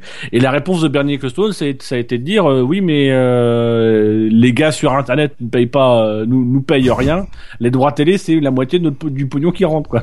donc, donc voilà, Bernie Ecclestone, tant que ça rapporte pas du pognon, et c'est vrai qu'il y a un problème, c'est sur le. Alors ce que dit, ce qu'explique Toto Wolff, c'est que malgré tout, c'est Twitter Facebook, euh, YouTube, ça offre de la visibilité, ça, ça peut Ah attirer les sponsors, ça peut faire rentrer de l'argent, mais c'est pas de l'argent qui rentrera directement dans les caisses de Bernie, et ça, Bernie s'en fout légèrement. Euh, tout ça donc pour vous amener doucement mais sûrement vers une actualité, euh, qui, que, je pense que tout le monde s'en est un peu foutu. c'est euh, Tata Communications qui nous a euh, révélé son, son premier challenge. Donc Tata Communications, c'est une les challenges de Tata. Euh, volume 1. C'est une, c'est une société qui a été chargée par euh, la FOM de justement réfléchir sur ces questions de modernisation un petit peu de la communication de la, de la FOM, notamment sur Internet et en utilisant les nouvelles technologies. Et donc ils ont ouvert un challenge qui euh, euh, appelle à contribution euh, les, les développeurs, les brillants ingénieurs et compagnie, avec à la, à la clé quand même une récompense de 50 000 dollars. Et le challenge numéro un, c'est un challenge qui a pour but de restiliser le live timing. Je veux dire, je veux Je dire, n'arrive pas, je n'arrive pas trop à suivre. D'ailleurs, je crois que Fab, toi non plus, tu, tu n'arrives Non, pas alors- à savoir quel est le but. Ouais, non, bah non, non, non, ah, non, non, non, parce que j'ai commencé à lire. Alors, j'ai lu le début du document, j'avais pas le, honnêtement, j'avais pas le temps de tout lire, mais euh, c'est surtout que j'ai compris un truc, c'est qu'en fait, ils veulent euh, chercher, non, non seulement, c'est, le- en fait, redonner, euh, refaire l'aspect graphique du, du live timing, c'est en fait, c'est, c'est juste, c'est pas une finalité en soi. C'est surtout, c'est essayer d'extraire et de d'apporter plus de, de nouvelles informations, moi, essayer À de, partir des de- informations existantes. Vo- Voilà, d'essayer d'apporter quelque chose de plus. Et c'est surtout ça qu'ils cherchent hein, auprès du public. Ouais, et en fait, en fait, tu, lis les, les points, euh, les, les, les, les- vraiment les points clés du, du challenge et euh, le redesign de, la, de la présentation des, des, des infos, c'est le dernier, c'est le dernier euh, point, c'est le petit point quoi. C'est pas le plus important pour eux. Et il y a vraiment. j'ai j'ai envie de te poser une question toute simple. Est-ce qu'aujourd'hui, vraiment, ce qui va changer l'expérience de, de, de vie devant de la F1 et ce qui va moderniser la F1, c'est le live timing? Il faut commencer, il faut bien commencer par quelque chose. Ah, mais, pas- mais, Mais pas parce que par pour, ça. Bah, mais c'est- parce, ouais. si parce déjà que incapables, si, il y a déjà des informations qui promettent. C'est- c'est- Ce mais- qui est terrible, c'est qu'aujourd'hui, quand tu lis le truc, c'est que ex- c'est trouver plus d'informations en, en fonction des informations déjà existantes. Mais déjà commencer par nous mettre sur le live timing officiel de la Formule 1 le choix des pneus, nous indiquer si c'est des pneus usagés ou pas, et, et déjà rien que ça, rajouter des informations. Allez pas essayer Alors, de conjuguer les informations parce que que- j'ai- j'ai un peu réfléchi. Je suis fan d'Excel. Euh, j'ai un peu réfléchi. Les informations qu'on va pouvoir récupérer, euh, sincèrement, j'ai du mal à trouver ce qu'ils vont faire à partir des mêmes infos qu'aujourd'hui. Ce qui est très intéressant, c'est qu'ils vous donnent toutes les données. euh, je crois que c'est le Grand Prix de Monaco. Toutes les données du Grand Prix de Monaco qui ont, qui sont sur le live timing. Euh, donc vous avez les, vous avez les fichiers de data. Que ça, ça peut être intéressant pour les, pour qui s'est développé. Euh, mais enfin voilà, à partir de là, qu'est-ce que tu vas aller chercher comme information? Ça va rien améliorer, ça va juste rajouter quelques chiffres et on va avoir l'impression que waouh, on a révolutionné le truc. Bah non, que dalle. Non mais puis ça, c'est, c'est, enfin, non mais, attends, pour- non mais je, je, très franchement, Merci Fab. non mais pourquoi quoi? Pourquoi? Pourquoi? Surtout que, enfin, je trouve ça très. Ils font ce type de, d'opération. Alors je sais pas exactement sur ce sur quoi ça porte entièrement, mais ils font ce type d'opération alors que c'est la première année lors de laquelle ils ont euh, sucré une, une partie euh, non négligeable des informations du live timing gratuit. Je, trouve ça, mais, mais d'une. Enfin, je sais pas, ça me. C'est c'est bête, mais c'est bête. Ça ne sert à rien. Dans un premier temps, et, et c'est vrai que j'ai- pas eu, j'ai pas l'occasion de le dire tout à l'heure, mais il y a tellement mieux à faire. euh, Il y a tellement mieux à faire pour la visibilité, pour euh, pour, pour, pour tout ça sur la Formule 1 que franchement, en plus le live timing, je sais pas, mais c'est le truc. Mais mais mais enfin, qui qui parmi les gens qui regardent la F1 occasionnellement s'intéresse au live timing Très franchement? Déjà déjà déjà nous, euh, c'est pas, enfin la plupart du temps on l'utilise, mais c'est pas forcément systématique, surtout quand on est en position de spectateur lambda. Mais c'est, enfin je sais pas, moi je, je trouve ça complètement hors C'est comme les un truc qui est déjà utilisé par une. Ça va pas démocratiser la F1, c'est pas ça qui va rendre la F1 plus accessible, puisqu'effectivement, comme tu le dis, les gens devant leur télé. Alors aujourd'hui, c'est un peu plus compliqué parce que, euh, ou alors justement, ça va dans le sens. On a une, une F1 payante, on prend conscience qu'on a aujourd'hui des gens qui payent pour regarder la F1, donc ce sont plutôt des experts. Donc du coup, on va vraiment euh, approfondir leur expertise en proposant euh, les meilleurs secteurs, euh, euh, le, le meilleur secteur absolu, le temps idéal et compagnie, euh, qui sera exploité à partir des données. Enfin, moi, sincèrement, euh, quand je regarde les essais, je, je m'en fous un peu. euh. J'ai, alors j'ai, pour moi, j'ai plus, il y a plusieurs pistes, j'ai plusieurs pistes de réflexion sur le sujet. Vas-y, livre. Soit c'est, si tu as décidé soit- de gagner, non, non, c'est soit c'est, euh, non, non, c'est, c'est euh, de plusieurs réflexions de pourquoi ils font ça. C'est, euh, j'ai envie de dire, euh, ben, c'est déjà des, euh, c'est des informations qui sont déjà, ou en tout cas en partie gratuites. Euh, donc ils essayent de faire euh, ce qui se fait maintenant beaucoup, tu sais, le deuxième écran, ce genre de choses. Donc ils vont miser là-dessus puisque c'est des- déjà des informations qui sont accessibles au public.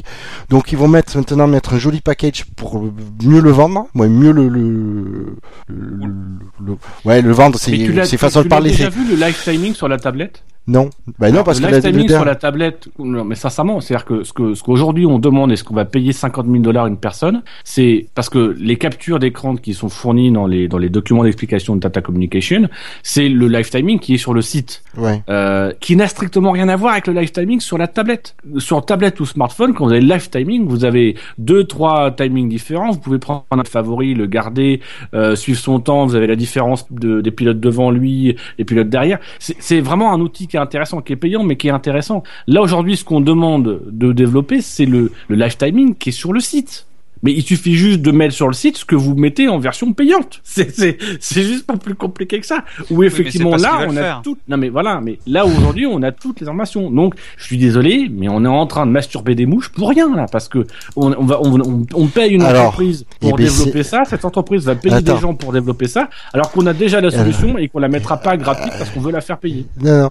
Mais c'est là où j'arrive à ma deuxième piste de réflexion, c'est qu'ils vont mettre maintenant sur le site toutes les l'accès au live timing sera payant. Ça, à mon avis, c'est c'est une étape. C'est du coup, il faut que ce soit bien, que ça présente bien, que ce soit joli pour Et pouvoir ils euh, un truc alors ils déjà Ils ont, par rapport à l'année dernière, sur le site pas- euh, internet, ils ont enlevé, euh, ils ont enlevé les, les secteurs, par exemple.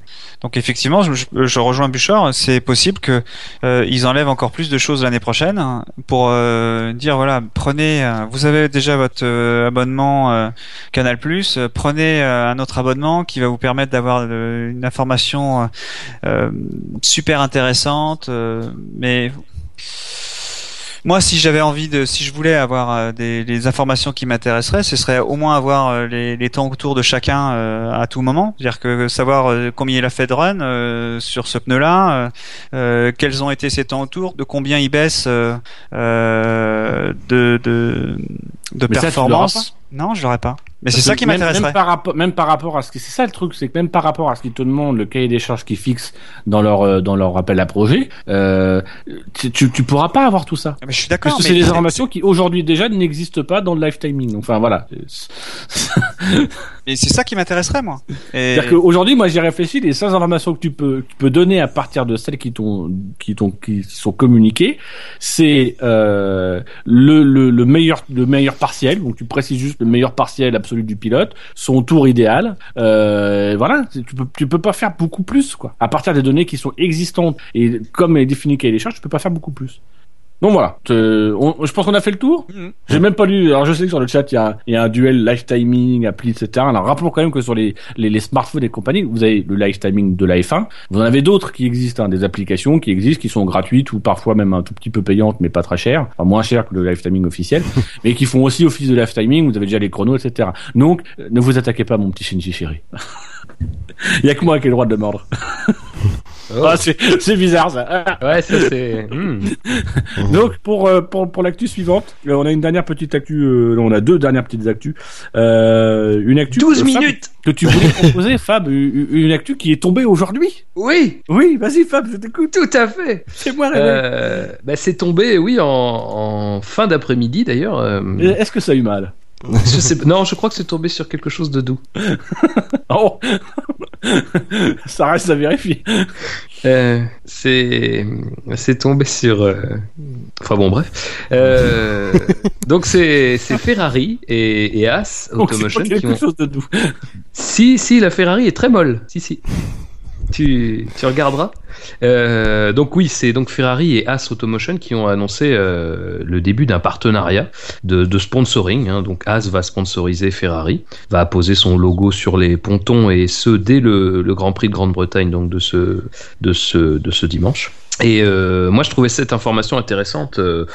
Euh, enfin, c'est intéressant pour pour deux choses. Bon, la première, c'est évidemment que ça ça ça confirme. Et d'ailleurs, euh, Marco Mattiacci l'a lui-même reconnu dans ses déclarations, euh, indiquant que voilà, euh, des négociations étaient en, cours sur la question de la fourniture d'un moteur et, et plus que ça, puisqu'on sait que Haas veut un véritable partenariat technique autour de de la fourniture du, bloc hybride. Mais c'est surtout que ça a été beaucoup dit par par les observateurs, notamment britanniques euh, que c'est quand même aussi une façon pour As Automotion euh, et donc pour As Formula qui arrivera, qui a dû repousser son arrivée en F1 en 2016, de son sérieux et de sa vraie, sa volonté véritable de s'impliquer euh, en Formule 1, Euh, parce qu'on voilà, surtout que c'est quand même annoncé en, grande pompe, c'est quelque chose qui voilà, qui, est visible, qui, sera visible. Donc voilà, je, je pense que c'est vraiment une volonté parce qu'il y a pu y avoir des doutes, même si très franchement, je comprends pas trop d'où ils pouvaient venir ces doutes parce que moi je trouve que c'était euh, justement au contraire démontrer sa vraie volonté d'arriver dans de bonnes conditions en F1. Enfin bref, en tout cas, ça, rassure euh, peut-être le, grand public et les, observateurs un peu sceptiques de, cette volonté affichée par As d'intégrer le monde de la F1 et de, commencer dès maintenant. vous, Buchor euh, et Jackie, vous en pensez quoi? Jackie, il en pense pas grand chose parce que. donc toi, j'ai- j'ai- Mais je vais quand ne même en pas faire. grand chose, Jackie, ne prononce pas Mais je vais quand même, je vais quand même en faire 12 minutes, hein, parce que. Non Non, mais en fait, je j'attends de voir qu'ils arrivent. En fait, Euh, je suis très bien pour euh, As qu'ils aient un contrat avec, enfin qu'ils aient un partenariat avec Ferrari. Faut, c'est bien de l'avoir si tôt. Euh, comme ça, ça a le mérite de, de, de leur permettre de, de continuer à travailler. Ils savent que le moteur c'est bon, et maintenant ils peuvent continuer à l'étape d'après. Euh, c'est surtout ça qui, que je vois dans cette news. Euh, après. euh, euh, on verra, on verra ce qu'ils feront quand ils arriveront en 2016. Mais euh, la question de savoir comment le deal a été fait, on sait pas, on n'a pas beaucoup d'infos, mais euh, on peut euh, peut-être que la soufflerie, finalement, on en parlait tout à l'heure, hein, ça va peut-être la soufflerie de Haas qu'ils vont utiliser. Hein. Et moi, j'ai une, une autre analyse. Je pense surtout que le, le but de ce partenariat, c'est effectivement montrer le sérieux de, de Haas, mais c'est surtout pour Ferrari de verrouiller un peu Haas. Euh, dans la mesure où Haas pour le moment n'a pas annoncé, ils ont ils sont toujours visiblement en discussion, en négociation. Euh, que je pense que Ferrari aujourd'hui a peut-être peur de voir Haas filer chez Mercedes ou Renault l'année prochaine s'il faut un meilleur moteur, ce qui est déjà le cas pour Mercedes. Euh, et, et surtout que aujourd'hui on a donc appris cette semaine que Colin Coles, qui était supposé porter le projet, le projet Forza Rossa, vous savez le projet euh, roumain euh, avec moteur Ferrari, etc., du revendeur Ferrari, euh, aujourd'hui a racheté Caterham. Donc on peut quand même considérer plus ou moins que le projet Forza Rossa, qui aurait soi-disant eu le feu vert de la FIA, aujourd'hui pour moi si ce feu vert n'a pas été annoncé et communiqué, c'est peut-être tout simplement que le projet Forza Rossa est mort, parce que aujourd'hui Colin Coles a trouvé d'autres investisseurs pour acheter Caterham. Euh, et que du coup, du côté de Ferrari, on se dit, on perd Forza Rossa. Euh, il faut à tout prix qu'on assure le coup avec euh, avec euh, avec As Formula parce que si on n'arrive pas à les, à les verrouiller et qu'ils se barrent chez d'autres, on va se retrouver toujours seulement avec avec deux partenaires motoristes. Euh, et, et- ils se rendent compte aussi que c'est un peu léger tout ça, qu'il y a besoin vraiment de pouvoir avoir plusieurs écuries, de travailler ensemble. Et je pense que c'est aussi pour Ferrari un moyen de euh, d'accord on continue de discuter mais on est déjà quand même bien avancé, on va se mettre d'accord, on va trouver un accord et d'éviter euh, que que As se, se barre ailleurs. Euh, après, euh, c'est vrai que le fait que Colin Coles ait, été associé à- au projet roumain euh, et soit maintenant de plein pied dans, le, rachat de Caterham euh, peut poser question. Après, c'est vrai que euh, il n'y a pas si longtemps que ça, euh, un certain nombre de, de- journalistes anglais, euh, par l'intermédiaire de leur blog, pense à Adam Cooper, à Joe Saward par exemple, ont, ont- ont relayé des informations qui tendraient à penser que l'équipe roumaine, euh, alors ce qu'on voilà For- Forza Rossa, donc qu'on aurait effectivement euh, euh, lié de fait avec Ferrari, euh, eh ben était plutôt dans le giron de Renault en fait. Euh, Par le biais de Dacia? ça c'est pas précisé, mais que voilà, en, en 2016, moi j'ai- un tweet d'Adam Cooper sous les yeux, voilà, il, liste un certain nombre d'informations, notamment celles qui sont liées à la question de Lotus euh, et de Renault, et il parle du fait que euh, Red Bull, Toro Rosso, Caterham et la nouvelle équipe euh, roumaine utilisent, utiliseraient le, nouveau, le nouveau bloc, hybride en 2016.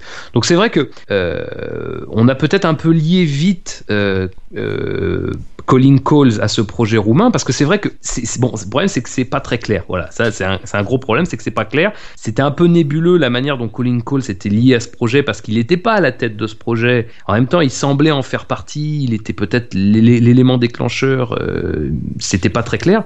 Et effectivement peut-être alors moi après c'est vrai que je, m'appuie sur ces journalistes là mais il y a peut-être plus un lien entre Renault et le projet roumain qu'on un lien plus important qu'on veut le dire.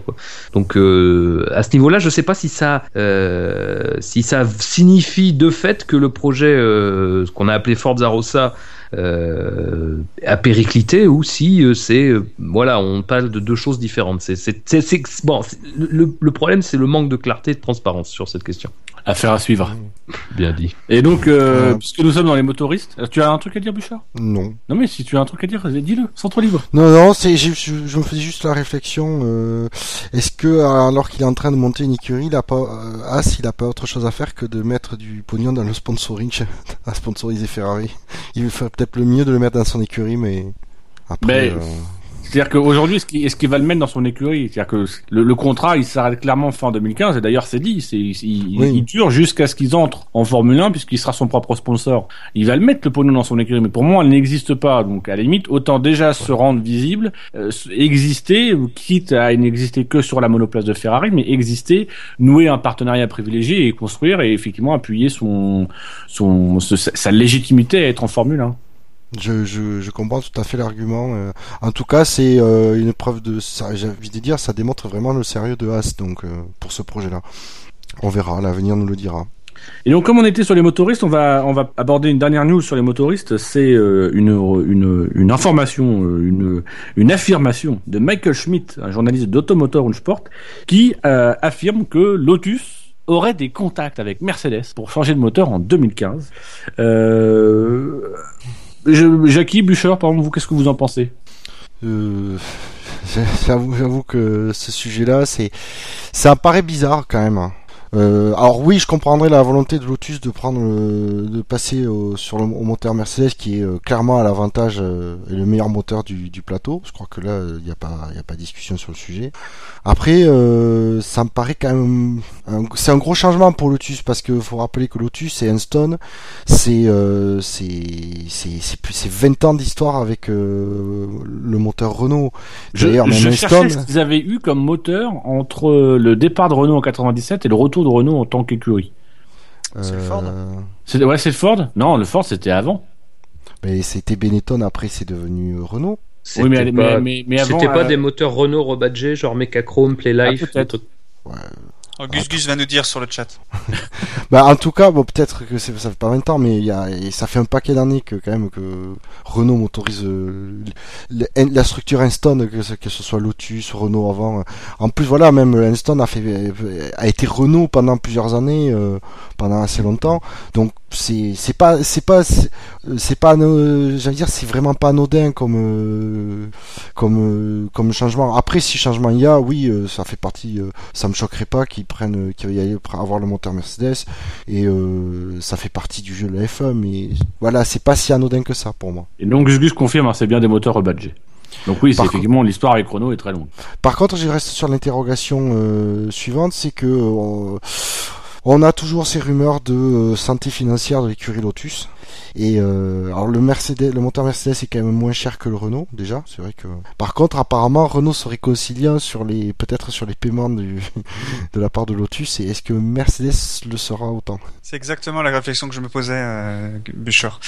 Euh, c'est vrai que Lotus a toujours essayé d'avoir un très bon rapport qualité-prix d'une manière générale sur tout ce qu'il faisait. Euh, chaque euh, changement qu'il faisait sur la voiture, fallait que ce soit efficace. Et j'imagine que le, le, le, prix du moteur par rapport à son à sa puissance, à son utilisation, ne doit pas le satisfaire euh, en comparaison avec les concurrents. Mais c'est vrai que Mercedes, euh, est-ce qu'il serait aussi souple? Ça, c'est pas sûr. Alors toi de ton côté Fab, je crois que tu as une, une interrogation euh, qui, qui, moi me semble pertinente puisque tu te demandes quel sera l'impact sur l'association euh, Red Bull Renault. Est-ce que ça a un, un impact renforcerait cette, euh, cette association? Bah donc c'est vrai que c'est une information qui est parue dans dans, dans Automotor Unsport, Unsport comme dit Gus Gus. Donc c'est vrai que bon déjà il faut le dire c'est c'est au stade de rumeur. C'est une affirmation et pas une information. Voilà, tout à fait. C'est au stade de, c'est pas confirmé. Euh, Lotus euh, n'a rien dit d'ailleurs à ce propos. Euh, et d'ailleurs, le fait qu'ils ne disent rien. Et oui, le fait qu'ils ne disent rien. C'est à des gens qui disent, ils, ils restent, euh, ils ne font pas de commentaires. Voilà. c'est bon, c'est vrai qu'en général, dans le langage de la communication, ne pas faire de commentaires, ça, ça peut vouloir dire quelque chose. Bon, bref, tenons-nous aux faits. Il y a rien de, y a rien de concret pour l'instant. Après, c'est une information qui a aussi été, et j'en reviens toujours à Adam Cooper, que je conseille de suivre sur Twitter, c'est toujours très intéressant de, lire ses tweets, euh, et qui effectivement, parce qu'on se souvient qu'en début de saison, euh, Lotus s'était targué de, face euh, aux essais hivernaux, de pouvoir être possiblement la, première équipe Renault, celle avec laquelle Renault aurait les meilleurs résultats, étant entendu. Bon, alors ça s'est pas vérifié par la suite, mais moi ce que, ce que je, effectivement ce que ce qu'Adam Cooper souligne, c'est que euh, une telle, euh, un tel changement, c'est-à-dire que le fait que, que Renault n'aurait plus Lotus dans son giron, euh, permettrait de, voilà de rapprocher plus encore la collaboration de, Red Bull et de Renault. Et c'est vrai que c'est quelque chose qui s'entend surtout à la lumière des derniers des derniers développements, de tout ce qui s'est passé depuis le début de saison, parce que on l'a déjà dit, mais les critiques de, Red Bull envers Renault sont des critiques de- d'un partenaire qui s'inscrit dans la durée. Euh, parce qu'aujourd'hui, il est difficile pour Red Bull d'aller demander, enfin d'aller faire, euh, enfin ce comment, euh, créer un partenariat avec Mercedes, avec Ferrari autour Ah bah, ils- ont dit déjà que ça serait ni, ça serait Mercedes Ferrari, c'était impossible. Et de toute façon, Voilà. Honda, ils ont un accord d'exclusivité avec McLaren pour la première saison. Donc. Exactement. Donc voilà, il y a quand même quelque chose d'intéressant dans ça, c'est-à-dire que le fait que Lotus quitte Renault, ça libère aussi Renault d'une d'une deuxième écurie potentiellement, on va dire importante euh, de, de par les résultats des deux des, des deux saisons précédentes. Et donc dans toute cette dans tout ce contexte euh, autour de, de Renault et de Red Bull, c'est vrai que le fait que y ait ce que, que- que Renault soit libre, soit libéré de Lotus, ça crée de fait une possibilité de rapprochement parce que la collaboration est déjà importante. hein. On sait que c'est quand même Red Bull qui a envoyé des ingénieurs euh, chez Renault pour essayer de corriger une partie des problèmes sur les sur le sur le software du du bloc hybride. Donc c'est vrai que moi j'ai trouvé ça intéressant parce que c'est c'est pas c'est pas une information déjà qui qui euh, apparaît euh, aujourd'hui, c'est quand même une information qui fuite depuis un petit moment et ça s'inscrit dans un contexte qui, me semble très favorable à ce que ce, type de scénario, euh, sans être encore vérifié ou confirmé, soit quand même très probable euh, et ça laisserait quand même euh, aussi, il faut quand même le signaler, Re- Red Bull avec une mainmise sur Renault assez importante parce que ça deviendrait vraiment l'écurie phare, mais plus que ça, quoi, ça serait le vide autour d'elle au niveau des partenaires du motoriste. Ou d'ailleurs, comment est-ce qu'on dit taureau rouge en roumain? Ça, Je connais une écurie de Formule 1 qui cherche un autre nom que Forza Rossa. donc... euh. Taureau Rossa? Tora Rossa? Tora. Non, ça, C'est peut-être brésilien, ça. Je sais pas.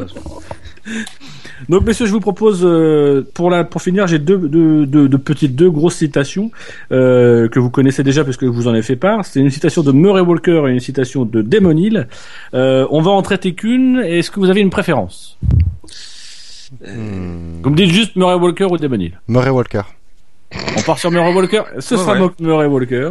Donc on a notre ami Murray Walker, ancien et légendaire commentateur euh, britannique de la Formule 1, qui a déclaré concernant euh, Lewis Hamilton et, et Nico Rosberg, ce c'est l'actu du moment. Vous pouvez- vous ne pouvez pas échapper au duel. plus il est battu par Rosberg, plus ça peut potentiellement atteindre Lewis Hamilton émotionnellement et ça rajoute de la pression.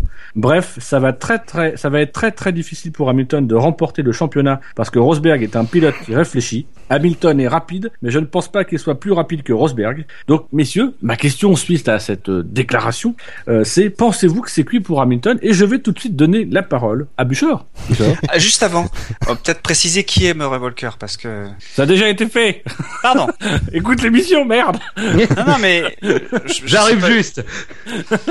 Murray D'accord, Walker, c'est parti faire caca, mais bon, ouais, ok. bah, Murray Walker, c'est quand même le, le, le commentateur historique de la BBC, quoi. Oui, historique, Non. mais, mais il est, pas, vrai. il, il est non seulement historique, mais il est respecté en plus. Je me casse. J'en ai marre cette émission. je respecte les délais. Je me bats pour essayer de les respecter les mecs qui rajoutent des trucs qu'on a déjà dit. Euh, donc, est-ce que c'est que pour Hamilton, pour Hamilton, euh, non, pas. Hamilton. En tout cas, il a mis le ton. Oh. Euh, D'habitude, c'est toi qui l'as fait, celle-là. avant que Dino nous fasse un caca nerveux, euh, non, je pense, caca, Dino. je pense pas, je pense pas que ce soit, euh, pas, en tout cas, c'est pas que pour euh, pour Lewis à ce stade-là de la saison. euh, pour l'instant, ça va, mais il faudrait pas que l'écart se creuse da- davantage. Il faudrait pas que Rosberg creuse l'écart davantage. Et là, on, on- ça pourrait être effectivement difficile de, de- sur ce point de vue-là pour pour Lewis. On sait que quand l'environnement autour de lui est pas parfait, c'est les résultats sont pas là. On a eu, il a déjà prouvé. Ouais, ça, voilà, il a, déjà été dans la situation, dans cette situation-là, et c'est pas une situation euh, qui lui convient. Donc, euh, je pense que je, trouve que Monsieur Walker a, a assez raison dans sa déclaration. Alors Fab, toi, tu, tu, tu es sur une piste un petit peu, euh, sur une position légèrement différente. Est-ce que tu peux ex- exposer tes arguments, s'il te plaît? Euh, oui, bah, enfin, moi je pense pas que c'est cuit. Euh, et je pense que Murray Walker, que je respecte énormément, Et qui est euh, respectable, parce que, rappelons-le quand même, il a été qui, qui, qui, commentateur quand de même la été co- commentateur de la F1 en Grande-Bretagne. Euh, ah, ses envolées lyriques incroyables, son duo formidable avec, avec James, James Hunt. Hunt. Mais, euh, mais moi je pense qu'il exagère un peu. Moi, surtout la phrase qui me fait, euh, qui me fait un peu, pff, enfin, que je trouve un peu regrettable, c'est euh, Rosberg est un pilote qui réfléchit. Euh, Sous-entendant que Hamilton réfléchit moins ou pas. Euh, bon, On va dire moins. je vais quand même rappeler gentiment que, que, voilà, Hamilton euh, effectivement euh, a pu être par le passé déstabilisé par des événements extérieurs, que depuis quelques saisons, la dernière chez, chez McLaren, la première chez Mercedes et celle-ci, voilà, il- lui-même et son entourage, il y a quand même une reprise en main. Donc, à mon avis, ça c'est un problème qui ne se posera pas de manière euh, nette. Euh, après, j'aurais tendance à dire que euh, Hamilton a déjà été champion du monde. et a déjà même perdu bêtement le titre de champion du monde. Donc déjà, lui, il a déjà des scénarios en tête qui sont ceux-là. Aujourd'hui, l'écart est ce qu'il est, mais j'ai j'ai l'impression que qu'il se focalise surtout sur les hommes et que la première partie de saison a quand même prouvé que c'était plutôt sur les mécaniques qu'il fallait se focaliser dans le duel de cette année. Et que euh, si c'est cuit pour Hamilton à un moment si, un nouvel événement euh, du, genre de, l'Australie ou du, Canada se produit effectivement ça va être cuit parce que ça va pas il, n'en arrivera pas trois de rang à Rosberg euh, je pense. Mais aujourd'hui il y a les hommes et cette année Rosberg a effectivement prouvé qu'il était rapide qu'il pouvait se hisser au niveau d'Hamilton ça y a pas de problème. Mais il y a aussi les mécaniques. Et pour l'instant niveau des mécaniques Hamilton a été plutôt desservi alors peut-être pour des raisons qui sont liées au pilotage d'Hamilton ça je peux pas le dire mais euh, c'est tout sauf cuit pour Hamilton parce qu'il y a toujours cette variable mécanique et aussi, j'ajouterais, la variable que, que Rosberg, lui, n'a jamais été champion du monde et que c'est comme tout, il faut, euh, enfin, c'est, c'est, quand même difficile, difficile parfois de conclure. Euh, Dino le, le sait particulièrement. Et euh, donc, euh, donc voilà. Ce petit ça. Tout à fait. Ben, moi, en fait, euh, je trouve que le- la citation de Murray Walker, je trouve ça curieux parce qu'en fait, je pense qu'il connaît bien la F1 et on, on a vraiment l'impression que c'est c'est euh, euh, vraiment que de l'image que qu'il sort en fait. Euh, évidemment, on pense tous que Rosberg c'est un pilote qui réfléchit, mais on- enfin c'est un peu plus que ça. Euh, Hamilton, on pense qu'il est rapide, voilà, ça c'est vraiment euh, du premier niveau. Ça, il aurait pu être sur TF1 pour dire ça. Par contre, euh, ce Oh, qu'il tu- oublie, tu, tu es sévère avec TF1. ouais. pu être sur la BBC. Je sais Ouais. même- étonnant que les gens n'y aient pas pensé. Non, parce que je suis d'accord avec toi, Fab. hein. Je pense qu'on oublie beaucoup les pannes. hein. Euh, il s'est fait, euh, il a eu deux pannes euh, majeures jusqu'à présent. Euh, Rosberg n'en a pas eu. Ça, je pense qu'il y a encore euh, pas mal de grands prix. Il en reste euh, 10 ou 11. Euh, il va y avoir euh, forcément d'autres risques de panne, des accidents. Et puis il y a aussi le, le, le, le dernier Grand Prix qui vaut 50 points. Donc même si là aujourd'hui, il faut qu'il soit à 14 points. C'est-à-dire, quand on réfléchit, en fait, il a que, entre guillemets, que 15 points de retard. ouais. S'il a, s'il compte ses 15 points et qu'il reste jusqu'à la fin de saison dans la fourchette des 14 points, à la fin de saison, il fait premier, Rosberg fait deuxième, il, il lui prend 14 points et c'est gagné. Ouais, c'est pour ça que pour moi c'est pas c'est pas du tout cuit. Euh, euh, dans la guerre psychologique, effectivement, pour l'instant, euh, Rosberg mène, mais c'est tout ce qu'on peut dire pour l'instant. Et ça va, ça se trouve à Silverstone, il va se passer quelque chose. Il va être sur ses terres, il va être soutenu par tout son public. Il va se démener comme il fait toujours à Silverstone. Voilà, donc ça se trouve à Silverstone, il va il va nous claquer quelque chose d'énorme. Et puis voilà. Est-ce que vous pensez que si à Silverstone il gagne, que Rosberg gagne, ça peut mettre un coup au moral euh, sévère à Hamilton Sévère, non, mais un coup moral, oui, ça c'est sûr. Ouais, ouais, je pense. ouais. Mm, ouais. Après, euh, c'est. Ça va faire le troisième Grand Prix décisif de suite.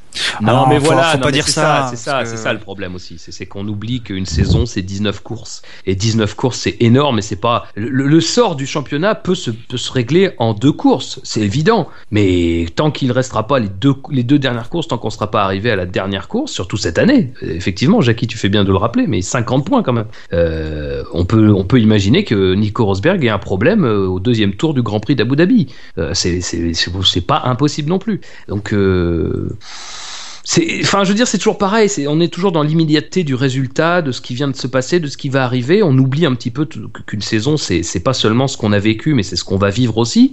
Moi, je peux pas dire que demain, je, je peux pas dire que dimanche déjà Hamilton finira le Grand Prix euh, de, de Grande-Bretagne. Je peux pas dire que Rosberg va pas l'emporter et marquer 25 points de plus, ce qui, ce qui creuserait un trou énorme. Mais je peux pas dire non plus que Rosberg finira la course et je peux pas dire non plus qu'il y aura pas un doublé Mercedes. Enfin, c'est euh, et surtout, que la fin, et surtout que la fin de saison va être marquée par un paquet de pénalités pour les changements de moteur et compagnie, que Mercedes n'est peut-être pas forcément à l'abri de ces pénalités-là, et que du coup, on a des pilotes Mercedes qui vont partir soit du fond de grille, soit avec 10 places de, recul, et que là, la course peut occasionner des, accrochages, peut occasionner des, événements de course, peut occasionner des moments de surchauffe au niveau des freins, au niveau du moteur et compagnie, qui peut te mettre dans une situation, pour le moment, ils ont la vie peinard parce que ils font, ils, ils ont leur boulot, ils sont devant et compagnie, mais c'est vrai que la concurrence peut peut-être se réveiller en fin de saison et avec les problèmes de moteur, les pénalités euh, possibles, bah, là pour le coup, euh, le, le, le, risque d'avoir des problèmes, des incidents et ce genre de choses va être multiplié. Ouais.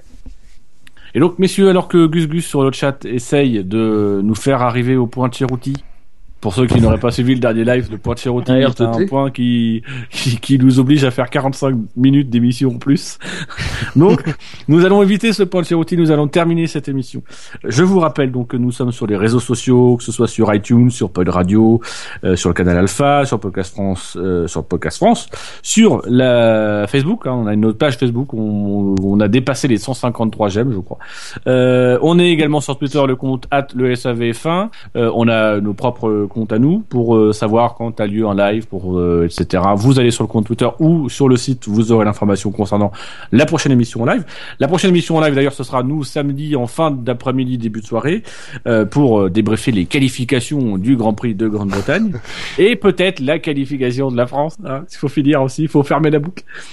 Et donc, messieurs, je vous rappelle que la F1 sur Internet, c'est sûr. SAVF1.fr je dis messieurs, il y en a qu'un qui répond. SAVF1.fr. Voilà.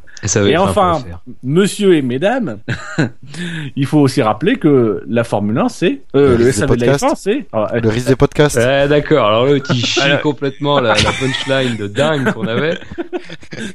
Mais je ne sais pas conclure. Là, j'ai bien envie de mettre le générique, tu sais. je ne sais pas conclure et bam. Donc, on vous souhaite à tous une, une bonne, une bonne soirée. On vous prévient tout de suite, il n'y aura pas d'after ce soir. Euh, il n'y aura pas non plus de before. Ce before, ça sert à rien. Euh, et donc, on vous donne rendez-vous ce week-end pour euh, le Grand Prix. On vous souhaite tous un bon Grand Prix. Et allez la France. Allez l'Allemagne. Euh, Traître. allez euh, l'Uruguay. C'est le mec qui suit. allez, salut, ciao. Ciao. Ciao.